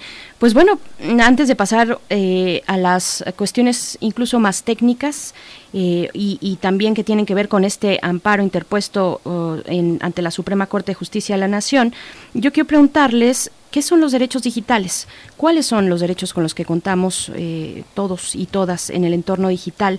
Maestra Irene Soria, empezamos contigo. Bueno, mira, hay los derechos digitales, incluso también definidos desde la ONG que ahora Alex está también representando, justamente tienen que ver con la posibilidad de ampliar, ¿no? El, lo, nuestros derechos en la vida física, digamos, pero poderse ampliar en la vida digital. Entonces estamos hablando de libertad de expresión, pero también libertad de poder, bueno, hablar evidentemente de manera libre. Y muchos de estos estas adecuaciones a la ley pues están vulnerando algunos de estos derechos y es justamente lo que nos preocupa. También hablando de nuestro derecho a reparar o el derecho de conocer cómo funcionan nuestros aparatos. Entonces, eh, bueno, digamos que esas son algunas de las cosas que en las que estamos pensando cuando eh, nos vinculamos con este tipo de, de leyes que vulneran los derechos digitales, ¿no? Claro. Eh, Alejandra Argüelles, ¿hasta dónde se extienden estos derechos que tocan a, otros derechos, como ya lo mencioné Irene, Irene, Soria? Los derechos digitales, ¿cómo entenderlos? Pues básicamente, como ya adelantó Irene, cuando hablamos de derechos digitales estamos hablando de todas esas capacidades que se potencian a través de las tecnologías. Y estas capacidades son, por ejemplo, cuando hablamos de libertad de expresión, nuestra libertad de expresión va a tener un mayor alcance o se pretendería que tuviera un mayor alcance a través de las plataformas digitales. Esto sucede de la misma manera en cuanto al acceso a la información. A más acceso a tecnologías, se entendería que entonces yo podría tener acceso a mayor información que me permitiera tomar mejores decisiones, tanto para mí como para mi comunidad. Y esto eventualmente también repercute en, un, otro derecho fundamental que, por ejemplo, es el derecho a la privacidad. El derecho a yo poder ejercer tanto mi libertad de asociación como otra serie de derechos que me permitan desarrollar libremente mi personalidad y mi identidad, entre otros. Pero básicamente esos serían los principales y también serían los que estarían principalmente afectados a partir de estas reformas secundarias que se hicieron a propósito del TEMEC. Estas reformas secundarias alrededor de el derecho de autor, la propiedad intelectual y las licencias de Commons, eh, ¿cómo, ¿cómo se deben de entender? ¿Cuáles son las diferencias? ¿Qué papel ocupa el derecho de autor y la propiedad intelectual frente a su manejo en Estados Unidos? Empezamos contigo, Irene. Sí. Bueno, una de las cosas que suceden, eh, que en realidad ya pasaba de manera técnica aquí en México, era esto que se conoce como eh, aviso y retirada, que justamente tiene que ver con los derechos de autor eh, dentro de las plataformas digitales. Rápidamente, ¿qué sucede con esto? Si yo pongo un material, vamos a suponer en una plataforma como YouTube, y si hay alguna persona o alguna empresa, sociedad de gestión que eh, dice que, que estoy vulnerando los derechos de autor, la plataforma está obligada a bajar ese contenido. Es importante decir esto que efectivamente esto ya pasaba porque, vamos, estamos utilizando una plataforma que está en Estados Unidos, ¿no? Y en Estados Unidos esta ley ya lleva tiempo funcionando. Sin embargo, el hecho de que suceda o esté ya tipificada una ley en México, pues bueno, esto a la larga va a cambiar muchas de las prácticas eh, o, o, que propicia el intercambio de hábitos culturales, ¿no? Que cambien, perdón, nuestros hábitos culturales. Entonces, la problemática con esto es que, por ejemplo, desde Creative Commons, un poco lo que lo que planteamos es primero es que no nos oponemos al derecho de autor, o sea, porque también se ha dicho mucho eso, ¿no? Eh, estamos completamente convencidos y convencidas de que, claro, tenemos que respetar el derecho de autor. Sin embargo, tenemos que ver cómo es que el derecho de autor hoy, eh, digamos, funciona de manera distinta a cómo funcionaba en otros momentos y en otros años, ¿no? La vida digital ha cambiado los hábitos culturales de compartición y justamente necesitamos ampliar las posibilidades de uso de ciertos materiales en lugar de reducidas. No sé si en esta parte soy soy clara. sí. sí, bueno, eh, ahorita profundizamos. ¿Tú qué piensas, Alejandra? Pues creo que algo que es muy interesante cuando observamos estas reformas que se aprobaron es que claramente nos están hablando de un desconocimiento por parte de las personas tomadoras de decisiones del entorno digital y cómo este se ha transformado para permitir lo que ya mencionaba Irene, ¿no? Como otras manifestaciones culturales que actualmente son puramente vigentes. Entonces, bueno, algo que es como súper importante destacar es que si bien no se espera que todo el mundo sepamos absolutamente de todo, lo que sí se esperaba, por lo menos de las personas tomadoras de en este aspecto, es poner espacios de diálogo con las instancias que se ven afectadas por estas reformas. Y esto me hace pensar mucho, por ejemplo, en la forma en que se gobierna Internet. Internet se gobierna a partir de un mecanismo que permite la intervención de lo que llaman partes interesadas. Y estas partes interesadas son, por ejemplo, la academia, los, bueno, las comunidades técnicas, las empresas, los gobiernos, pero también está la sociedad civil. Entonces, abriendo espacios de diálogo con estos cinco grupos principales, lo que se permite es que se puedan tomar decisiones en las cuales todas estas partes estén representadas y con ellas, obviamente, sus intereses. Lamentablemente, lo que vemos en estas reformas que se aprobaron es que están hechas a modo para proteger a las industrias de propiedad intelectual. Y esto, si bien no es que nosotros nos opongamos a que se protejan los intereses de las industrias y entre comillas, de algunos creadores de contenidos, lo que sí nos preocupa que en hacer estas leyes tan enfocadas a estos grupos, se pierde de vista cómo las fondos impactarían a todas las demás personas que no pertenecen a esos grupos.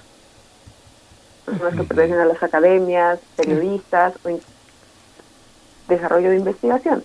Eso por un lado, pero también por otro lado están las personas que desarrollan esta cuestión de la soberanía tecnológica a partir de la reapropiación de materiales tecnológicos que también terminan apoyando a que el ambiente no se deteriore de una forma tan rápida. Una de las críticas más amplias en torno a esto ha tenido que ver con cómo estos mecanismos de cierta forma legalizan cuestiones como la obsolescencia tecnológica. Que la obsolescencia tecnológica finalmente termina teniendo amplios impactos en el ambiente, por un lado, y también criminaliza a las personas que de una forma autónoma o incluso de una forma independiente y con fines de lucro buscan reparar mm, dispositivos digitales con el fin ya sea de prolongar la vida de estos, ya sea de entender qué es lo que ocurre detrás de ellos, incluso innovar y crear otros dispositivos a partir del reciclaje de piezas. Entonces, estas son ciertas cuestiones que desde la parte de la defensa de derechos digitales y en general la defensa de derechos humanos, también nos despiertan estas alertas porque nos hacen ver que en esta celeridad que ya ustedes comentaban, a través de la cual se aprobaron estas reformas, no hubo el tiempo necesario para analizar realmente cuáles podrían ser los impactos de estas reformas en todas estas otras áreas.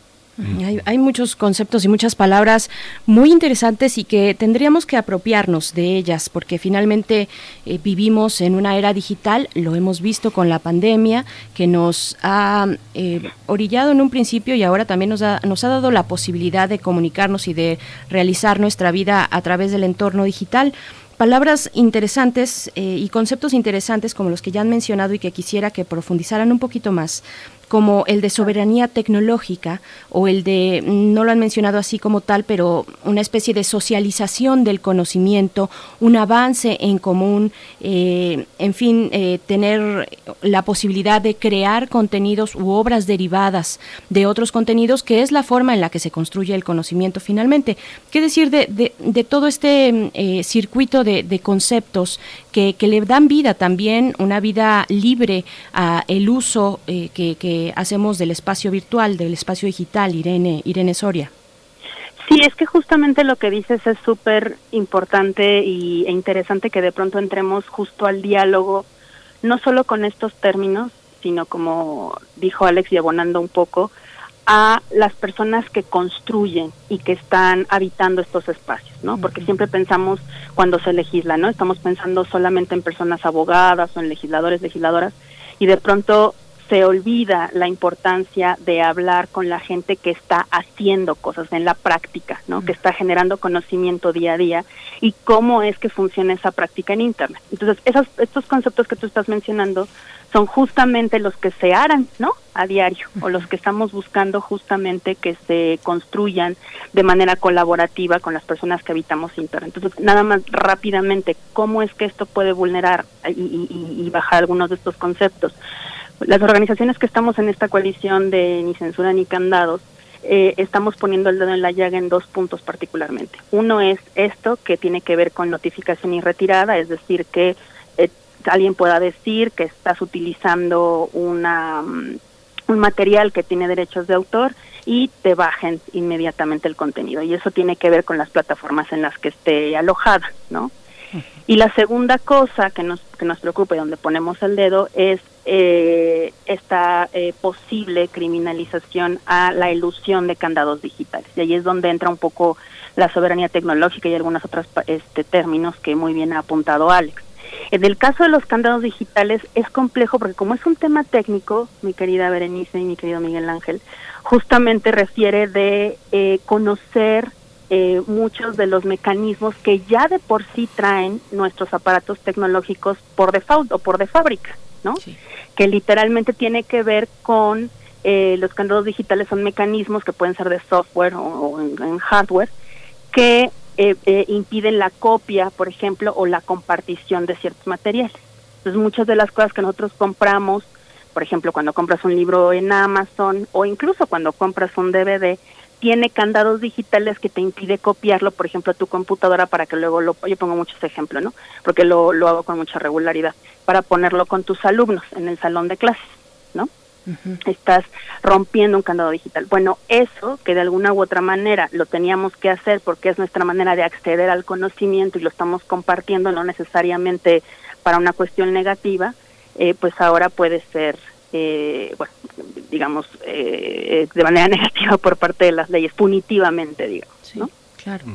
Alejandra Argüelles, ¿cómo, ¿cómo entender esta parte y, esta cuestión de la soberanía tecnológica en tiempos globales? Y, todos estos ejemplos que, que mm, podremos vernos en ellos de manera cotidiana cuando queremos intervenir tal vez algo tan sencillo como nuestro teléfono eh, celular, ¿no? Que, que, ahora tiene tantos cada vez más candados que no podemos acceder al ni siquiera a la parte del, del hardware, ¿no? Este, abrirlo como antes, podríamos abrir la radio o el teléfono de disco, en fin, eh, todos estos eh, instrumentos que, que, nos daban la posibilidad de conocer un poco más de, de y del uso que le damos a, a los aparatos.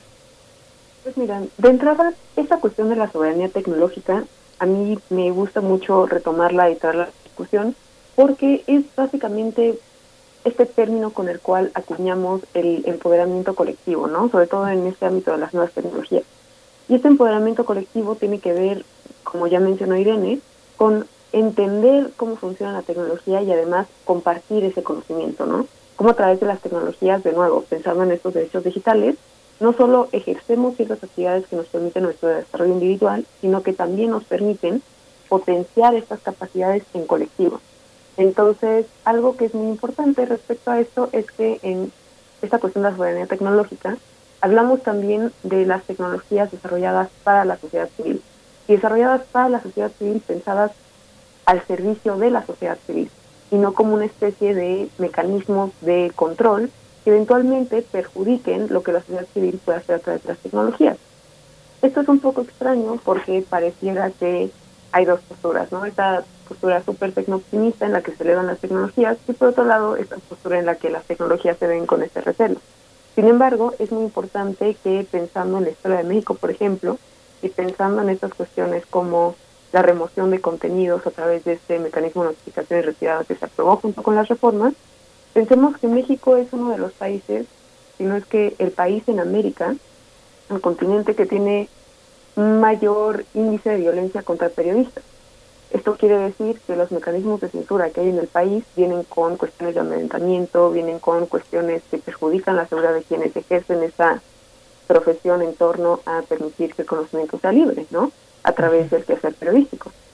Pero cuando hablamos de lo que habilitan estas tecnologías, como de nuevo pensamos en esta cuestión de notificación y retirada, también estamos hablando de cómo estos mecanismos, en vez de facilitar que las personas tengan mayor acceso a la información, lo que facilitan son mecanismos que tienen que ver con el control de la información que se comparte.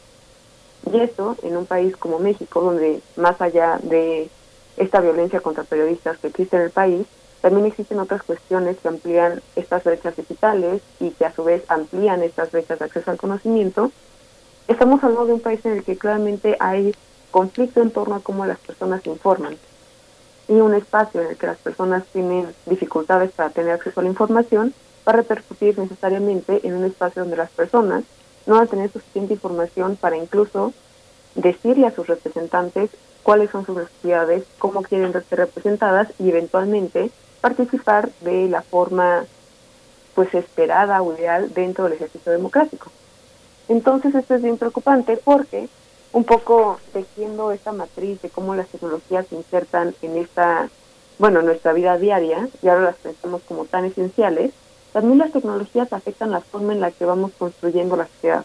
Y si no tenemos esta parte de soberanía tecnológica en la que genuinamente las tecnologías estén para o al servicio de la sociedad, las tecnologías entonces terminan sirviendo los intereses de ciertos actores poderosos, las industrias, los gobiernos, pero finalmente no les vamos a llamar tecnologías al servicio de la sociedad.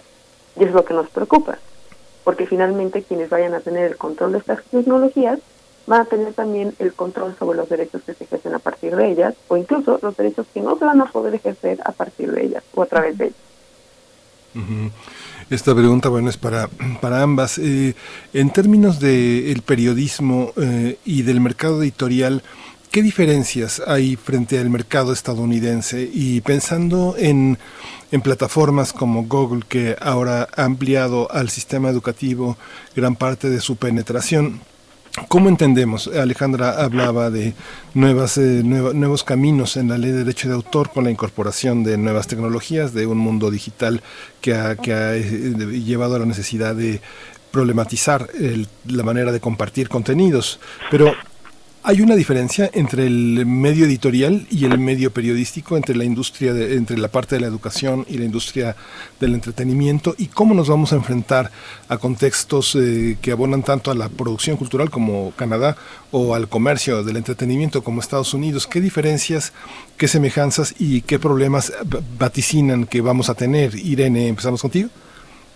Sí, es que esa es una pregunta interesante porque justo podemos ver algunos ejemplos en Estados Unidos, pero creo que más allá de los ejemplos que ahorita voy a mencionarles incluso una página rápidamente para que puedan revisar el Salón de la Fama del, del, la notificación irretirada, que fue un proyecto que hizo una organización justo para ver estas problemáticas o ejemplos, casos, particularmente casos de estudio, en el que se vio vulnerado este, no solamente algunos derechos este, eh, vinculados con la libre expresión, sino con la libertad de creación, ¿no? de, cosas, muchos, muchos este, contenidos que se bajaron.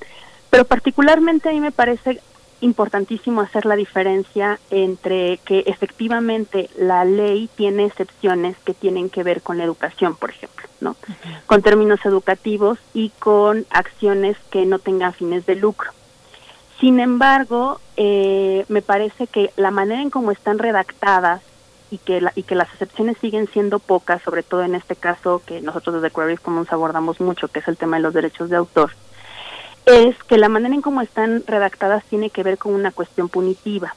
Entonces, en lugar de ampliar las cosas que sí se pueden hacer, ¿no? Que nada más a veces se limitan a temas educativos, no porque no sean importantes, sino porque de pronto no nos permite que pequeños productores o que creativos, creadores que van incluso comenzando puedan tomar ciertos este, perdón, elementos de otras obras creativas como se hace naturalmente en la creación, ¿no? Estamos siempre inspirándonos de otra cosa. Y particularmente si ponemos eh, en comparativa con las grandes industrias, pues ahí es donde entra justo el, el, la problemática que vemos de la redacción de estas leyes, ¿no? Porque la, redacción de esta ley no está necesariamente eh, apoyando a estos pequeños autores, ¿no? Sino está pensando en este derecho de autor, insisto, pensado en muy del siglo XVIII, yo diría, ¿no? Y eh, protegiendo en gran medida a una industria, ¿no? Porque entonces son ellos los que tienen una cantidad de contenido amplia, con catálogos, ¿no? Estos partners, que también es importante decir eso, los partners en la industria, que eso es lo que pasa ya en Estados Unidos, tiene eh, un bueno pues un pacto con estas eh, plataformas como YouTube o como Google que eh, detectan por medio del algoritmo, por eso hablamos mucho de, la gobernanza algorítmica, que el algoritmo pueda detectar cuando hay una canción o una imagen que está registrada con ciertos derechos de autor con, con ciertas a ciertas empresas.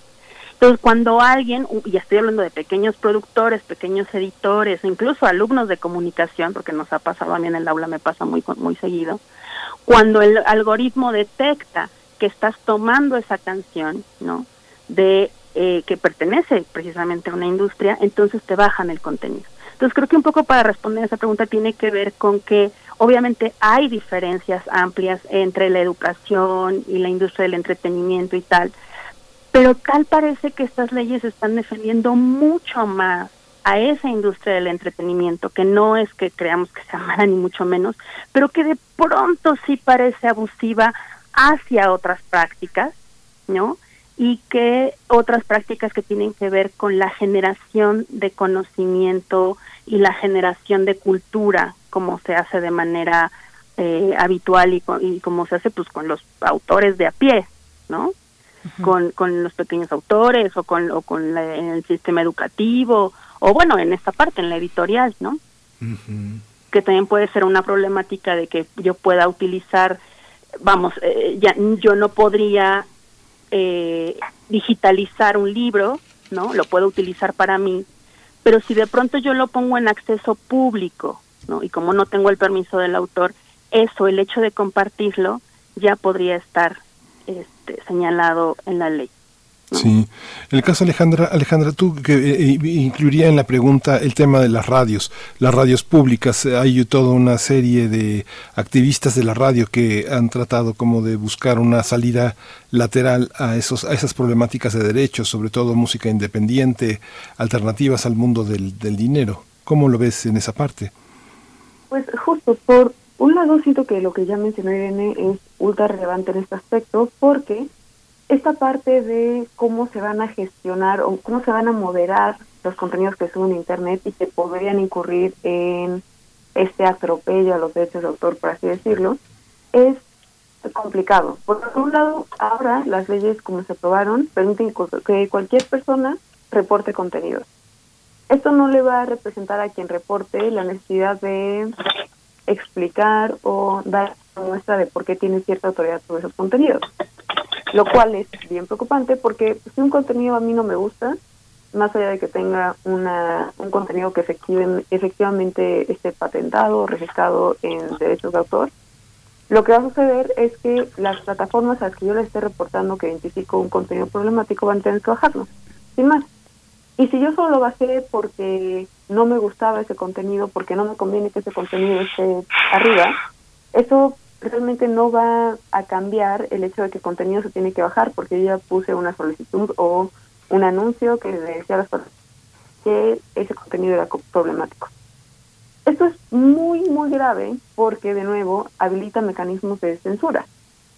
Permite que a través de estas cuestiones, lo de notificación y retirada, de nuevo, mm, no haya realmente un freno a que las personas puedan eventualmente bajar contenidos que no les parecen adecuados.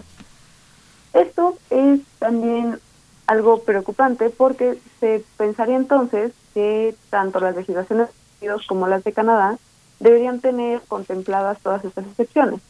Por un lado, Estados Unidos tiene algunas que incluso se renuevan cada par de años, permitiendo que se incluyan más excepciones a esta cuestión de los candados digitales, por ejemplo, pero en el caso de Canadá, que es el otro país involucrado en el TEMEC, es muy interesante porque justo el año pasado modificó sus normativas sobre derechos y esto permitió que el mecanismo de notificación y retirada, que es el que tenemos actualmente en México, fuera completamente descartado por las justo estos problemas de censura que podría habilitar. Entonces, en Canadá propusieron un mecanismo que se llama notificación y notificación. Y este mecanismo lo que hace, a diferencia del mecanismo que tenemos ahora, es que permite que exista un diálogo entre esta denuncia que se hace respecto a contenidos problemáticos y las personas que los han subido, que permita que defiendan sus contenidos. Mm. Esto lamentablemente no sucede en Estados Unidos. Y en Estados Unidos, justo el mes pasado, la agencia Reuters sacó este artículo súper interesante que les recomiendo mucho, que en inglés se llama Los Memories, War Crimes, Evidence Threatened by AI Moderation, y en español sería algo así como Memorias Perdidas. Crímenes, evidencia de crímenes de guerra amenazadas por la moderación a través de la inteligencia artificial. Y este tema es, por ejemplo, en el caso de México, que también vivimos constantemente envueltas en conflictos que tienen que ver con cuestiones súper lamentables, por ejemplo, el caso de los normalistas de Ayotzinapa, vemos estas cuestiones de evidencias que tienen que ver con pues crímenes graves. Y hay veces en las que a ciertas personas, ciertos actores, no les conviene que esta información esté allá afuera. En Estados Unidos, el mes pasado, a propósito de este artículo, sucedió que a un chico de 21 años que subía videos que él obtenía mm, sobre las protestas en Siria, sus contenidos eran bajados entonces se empezó a preguntar como, pero ¿por qué los están bajando? Y resulta que había un algoritmo, una inteligencia artificial trabajando por ahí, reportando sus contenidos como si fueran pertenecientes a, ciertas agencias de periodismo. Cuando no era el caso, estos eran videos que le llegaban porque él tenía familia allá y él podía estar subiendo lo que pedía a fin de que personas se enteraran de lo que estaba pasando en Siria. Entonces, si en Estados Unidos estamos viendo que sus excepciones no son suficientemente robustas para proteger la libertad de expresión, en México, que se aprobaron estas reformas con esta prisa que no permitió tener la cautela suficiente para reforzar estos mecanismos que protegieran los derechos fundamentales, estamos aún en problemas más graves. Y esto pues ha llevado a que organizaciones defensoras de derechos humanos no solo de México, sino también de fuera de México, con alcances regionales en toda América Latina, como es el caso de Derechos Digitales, pero también otras organizaciones con alcances globales estén como muy atentas a, lo que está sucediendo en el país, porque finalmente, a diferencia de Estados Unidos y Canadá, México todavía tiene la posibilidad de hacer las cosas de una forma correcta, de una forma que incluso marque precedentes que no existieron en las legislaciones tanto canadienses como estadounidenses para proteger la libertad de expresión sobre los intereses comerciales, finalmente. Está este amparo ante la Suprema Corte de Justicia de la Nación y, yo les preguntaría, Irene y Alexandra, ¿cómo nos protegemos? ¿Cómo nos defendemos? ¿Cómo nos sumamos? Eh, ¿Cómo nos defendemos, por ejemplo, frente a la obsolescencia programada, eh, a la posibilidad de reparar y utilizar eh, los, los aparatos tanto por dentro con el software como por fuera? Estoy pensando con todos sus matices, por ejemplo, en, un, en Cuba, en, en Cuba, que es un ejemplo de la reutilización por, por necesidad eh, pero que es un ejemplo muy interesante de la apropiación de la tecnología. Hay, hay una inventiva además cotidiana y, que es compartida y, que da una vida y una posibilidad a los, a los instrumentos que, que en algún momento dejaron de funcionar. ¿Cómo nos, nos defendemos ante, ante estas cuestiones, eh, Irene Soria? Pues mira, yo siempre he dicho la importancia de conocer cómo funcionan nuestros aparatos, ¿no? Y tratar de acercarnos a la tecnología más allá del uso instrumental de ello, ¿no? Efectivamente, hablar de, de candados digitales justamente tiene que ver con que si el fabricante impide de manera física que tú eh, modifiques o accedas a eh, estos, estos materiales físicos, pues, eh, eso puede, insisto, ser, eh, bueno, ya está tipificado en la ley. Sin embargo, si tú lo haces tú, digamos, en tu casa, ¿no? En teoría esa es una de las excepciones. Pero si se hace eh, con fines de lucro, y ahí entramos ya a estos pequeños changarritos de reparación, ¿no? Sí. Que cuando nosotros no queremos ir al, al, a la industria, perdón, al, al, al fabricante, ¿no? Porque es muy caro, porque estamos en un país como México, porque no podemos acceder también a ese tipo de, de reparaciones, vamos a uno de estos pequeños eh, changarritos que nos ayuden a reparar. Y esos, como sí están cobrando por esta acción, esos son los más vulnerables. Entonces, ¿qué hacer frente a eso?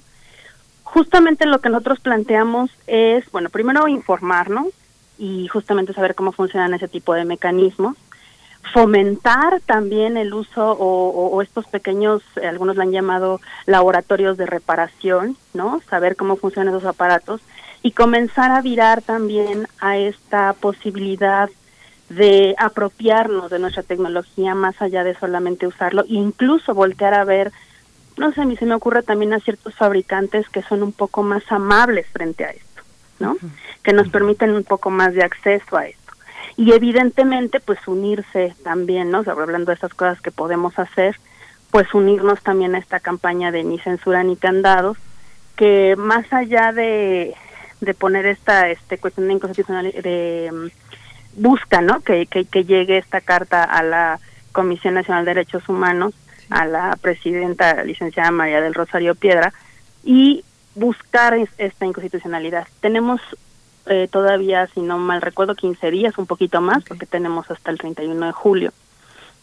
Y me parece que esa es una de las cosas que podemos hacer, ¿no?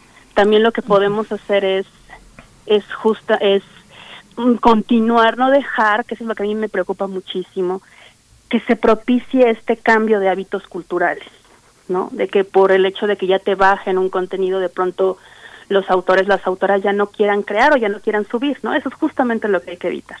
Porque cuando tú subes un contenido y te lo baja una plataforma, mucho de lo que puede pasar es, ay, bueno, pues ya para qué lo hago si de todos no se baja, así, ¿no? Sí. Y sobre todo, y ya con esto este, cierro esta participación, que comencemos también a voltear a ver eh, licenciamientos permisivos, ¿no? Como Creative Commons, para dejarle a otras personas que usen también nuestra obra, dándonos el crédito y con las eh, necesidades que nosotros tengamos, ¿no?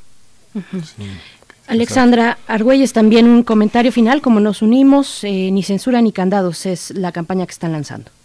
Así es, y también, justo como mencionaba Irene, tenemos hasta el 31 de este mes para esperar que la CNDH pueda interponer esta acción de inconstitucionalidad que eventualmente permita que la Suprema Corte de Justicia de la Nación pueda impugnar estas reformas que ya se aprobaron a fin de que no contravengan los derechos humanos y para esto estamos haciendo este llamado a la acción a través de la página ni censura ni candados.org. Ahí ustedes pueden encontrar más información respecto a la campaña, respecto a las particularidades de las reformas y cómo estas afectan directamente ciertos derechos fundamentales y también pueden compartir esta firma para que los comentarios que compartan lleguen directamente a Rosario Piedra y ella pueda eventualmente pugnar para que esta acción de constitucionalidad sea una realidad y sea una realidad lo más pronto posible, ¿no? Sí, muchas gracias. Pues muchas gracias por haber estado con nosotros, eh, maestra Irene Soria Guzmán y Alejandra Argüelles. Nada más déjenos, eh, tienen mucho material muy interesante, muy compartido en cada una de sus direcciones electrónicas. ¿Dónde la seguimos, Irene Soria? Ahí me pueden encontrar en Twitter como arroba arenita soria. ¿Y Alejandra? Así me pueden encontrar, bueno, tanto los contenidos que hacemos los pueden encontrar en arroba derechos digital en Twitter o en derechos digitales en Facebook. Y a mí en Twitter me pueden encontrar como arroba Pues muchas gracias por haber estado esta, esta mañana con nosotros y pues seguiremos, seguiremos discutiendo a ver hasta dónde llega toda esta problemática. Muchas gracias por estar aquí esta mañana en primer movimiento. Muchas gracias por la invitación. Sí, muchas gracias. Gracias a las dos. Pues bueno, vamos con algo de música. Vamos a escuchar precisamente esta gran banda alemana Kraftwerk, una canción de 1981, creo. Se me fue la fecha, pero creo que es 81. Es eh, precisamente Home Computer del Computer World, este, este álbum del 81, principios de los 80. Vamos a escuchar. Vamos.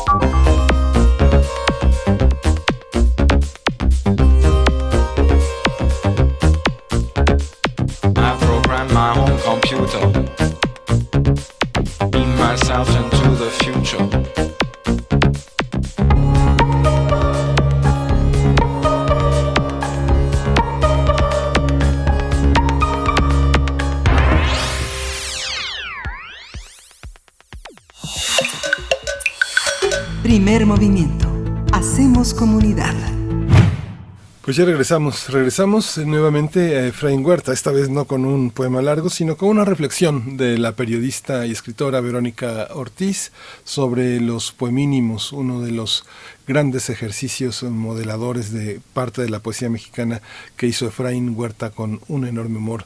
Vamos a escuchar a Verónica Ortiz en esta breve cápsula.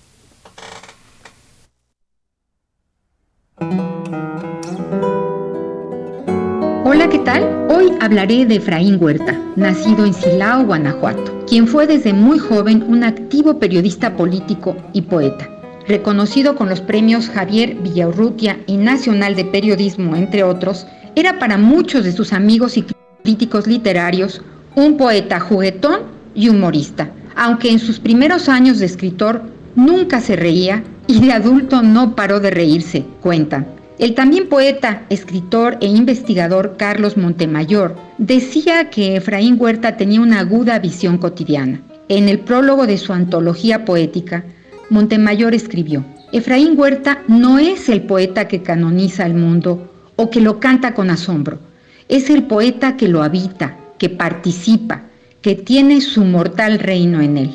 Con una vasta y prolífica obra poética, el tema que hoy nos ocupa son sus poemas breves. En Estampida de Poemínimos, el propio Efraín Huerta escribió, Creo que cada poema es un mundo, un mundo y una parte, un territorio cercado al que no deben penetrar los totalmente indocumentados, los censores, los líricamente desmadrados, porque el poemínimo está a la vuelta de la esquina o en la siguiente parada del metro.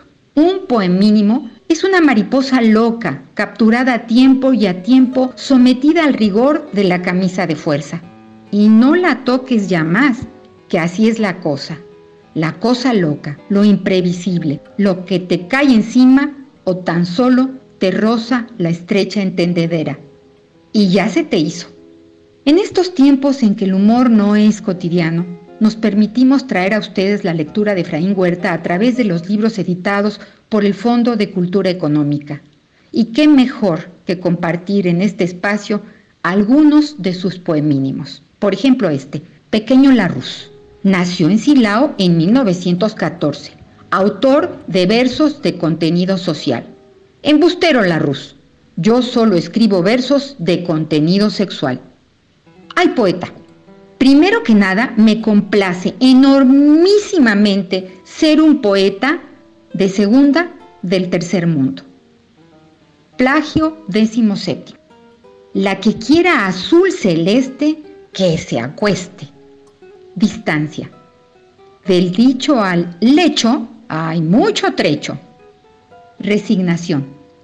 Buenos o malos, más malos que buenos, todos mis poemas son del demonio público.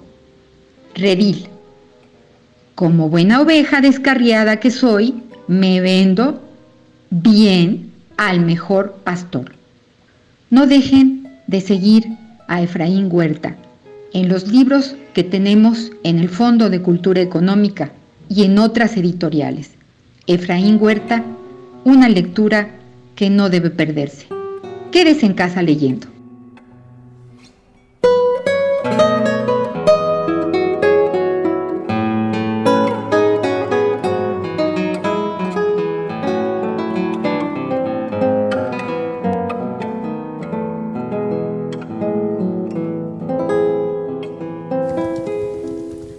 Pues muchas gracias, Verónica Ortiz, por esta selección, por este acompañamiento también. La risa en la poesía, eh, un ejercicio que, que ponen a prueba a personas como Huerta, es una carcajada de libertad eh, un, desparpajo también lúdico, así es que no dejen de consultar, eh, de reírse también con los poemínimos de Huerta. Eh, qué buena selección para, para cerrar esta emisión del lunes aquí en Primer Movimiento, Miguel Ángel. Sí, justo, Yo recuerdo cuando estaban las obras de Teléfonos de México y el Metro, él tenía un y decían los letreros, disculpe las molestias que les ocasiona esta, esta obra urbana, y él decía, disculpe las molestias que les ocasiona esta obra poética.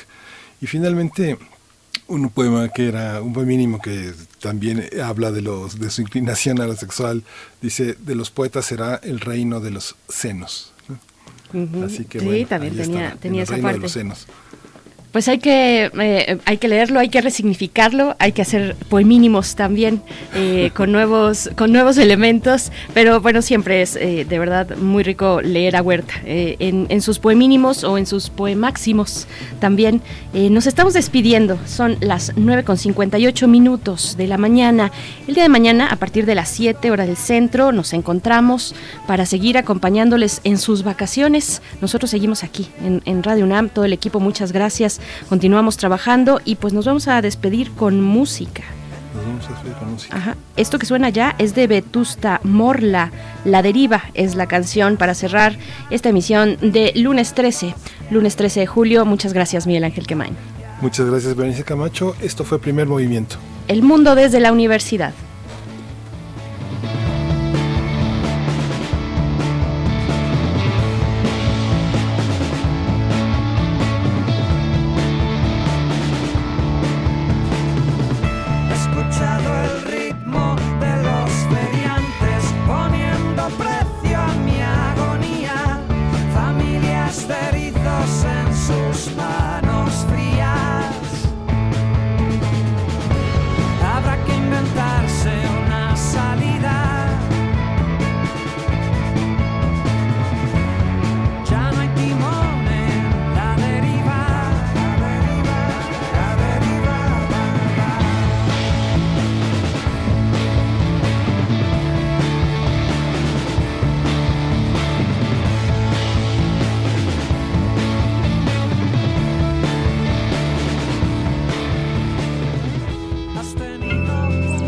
Radio UNAM presentó Primer Movimiento.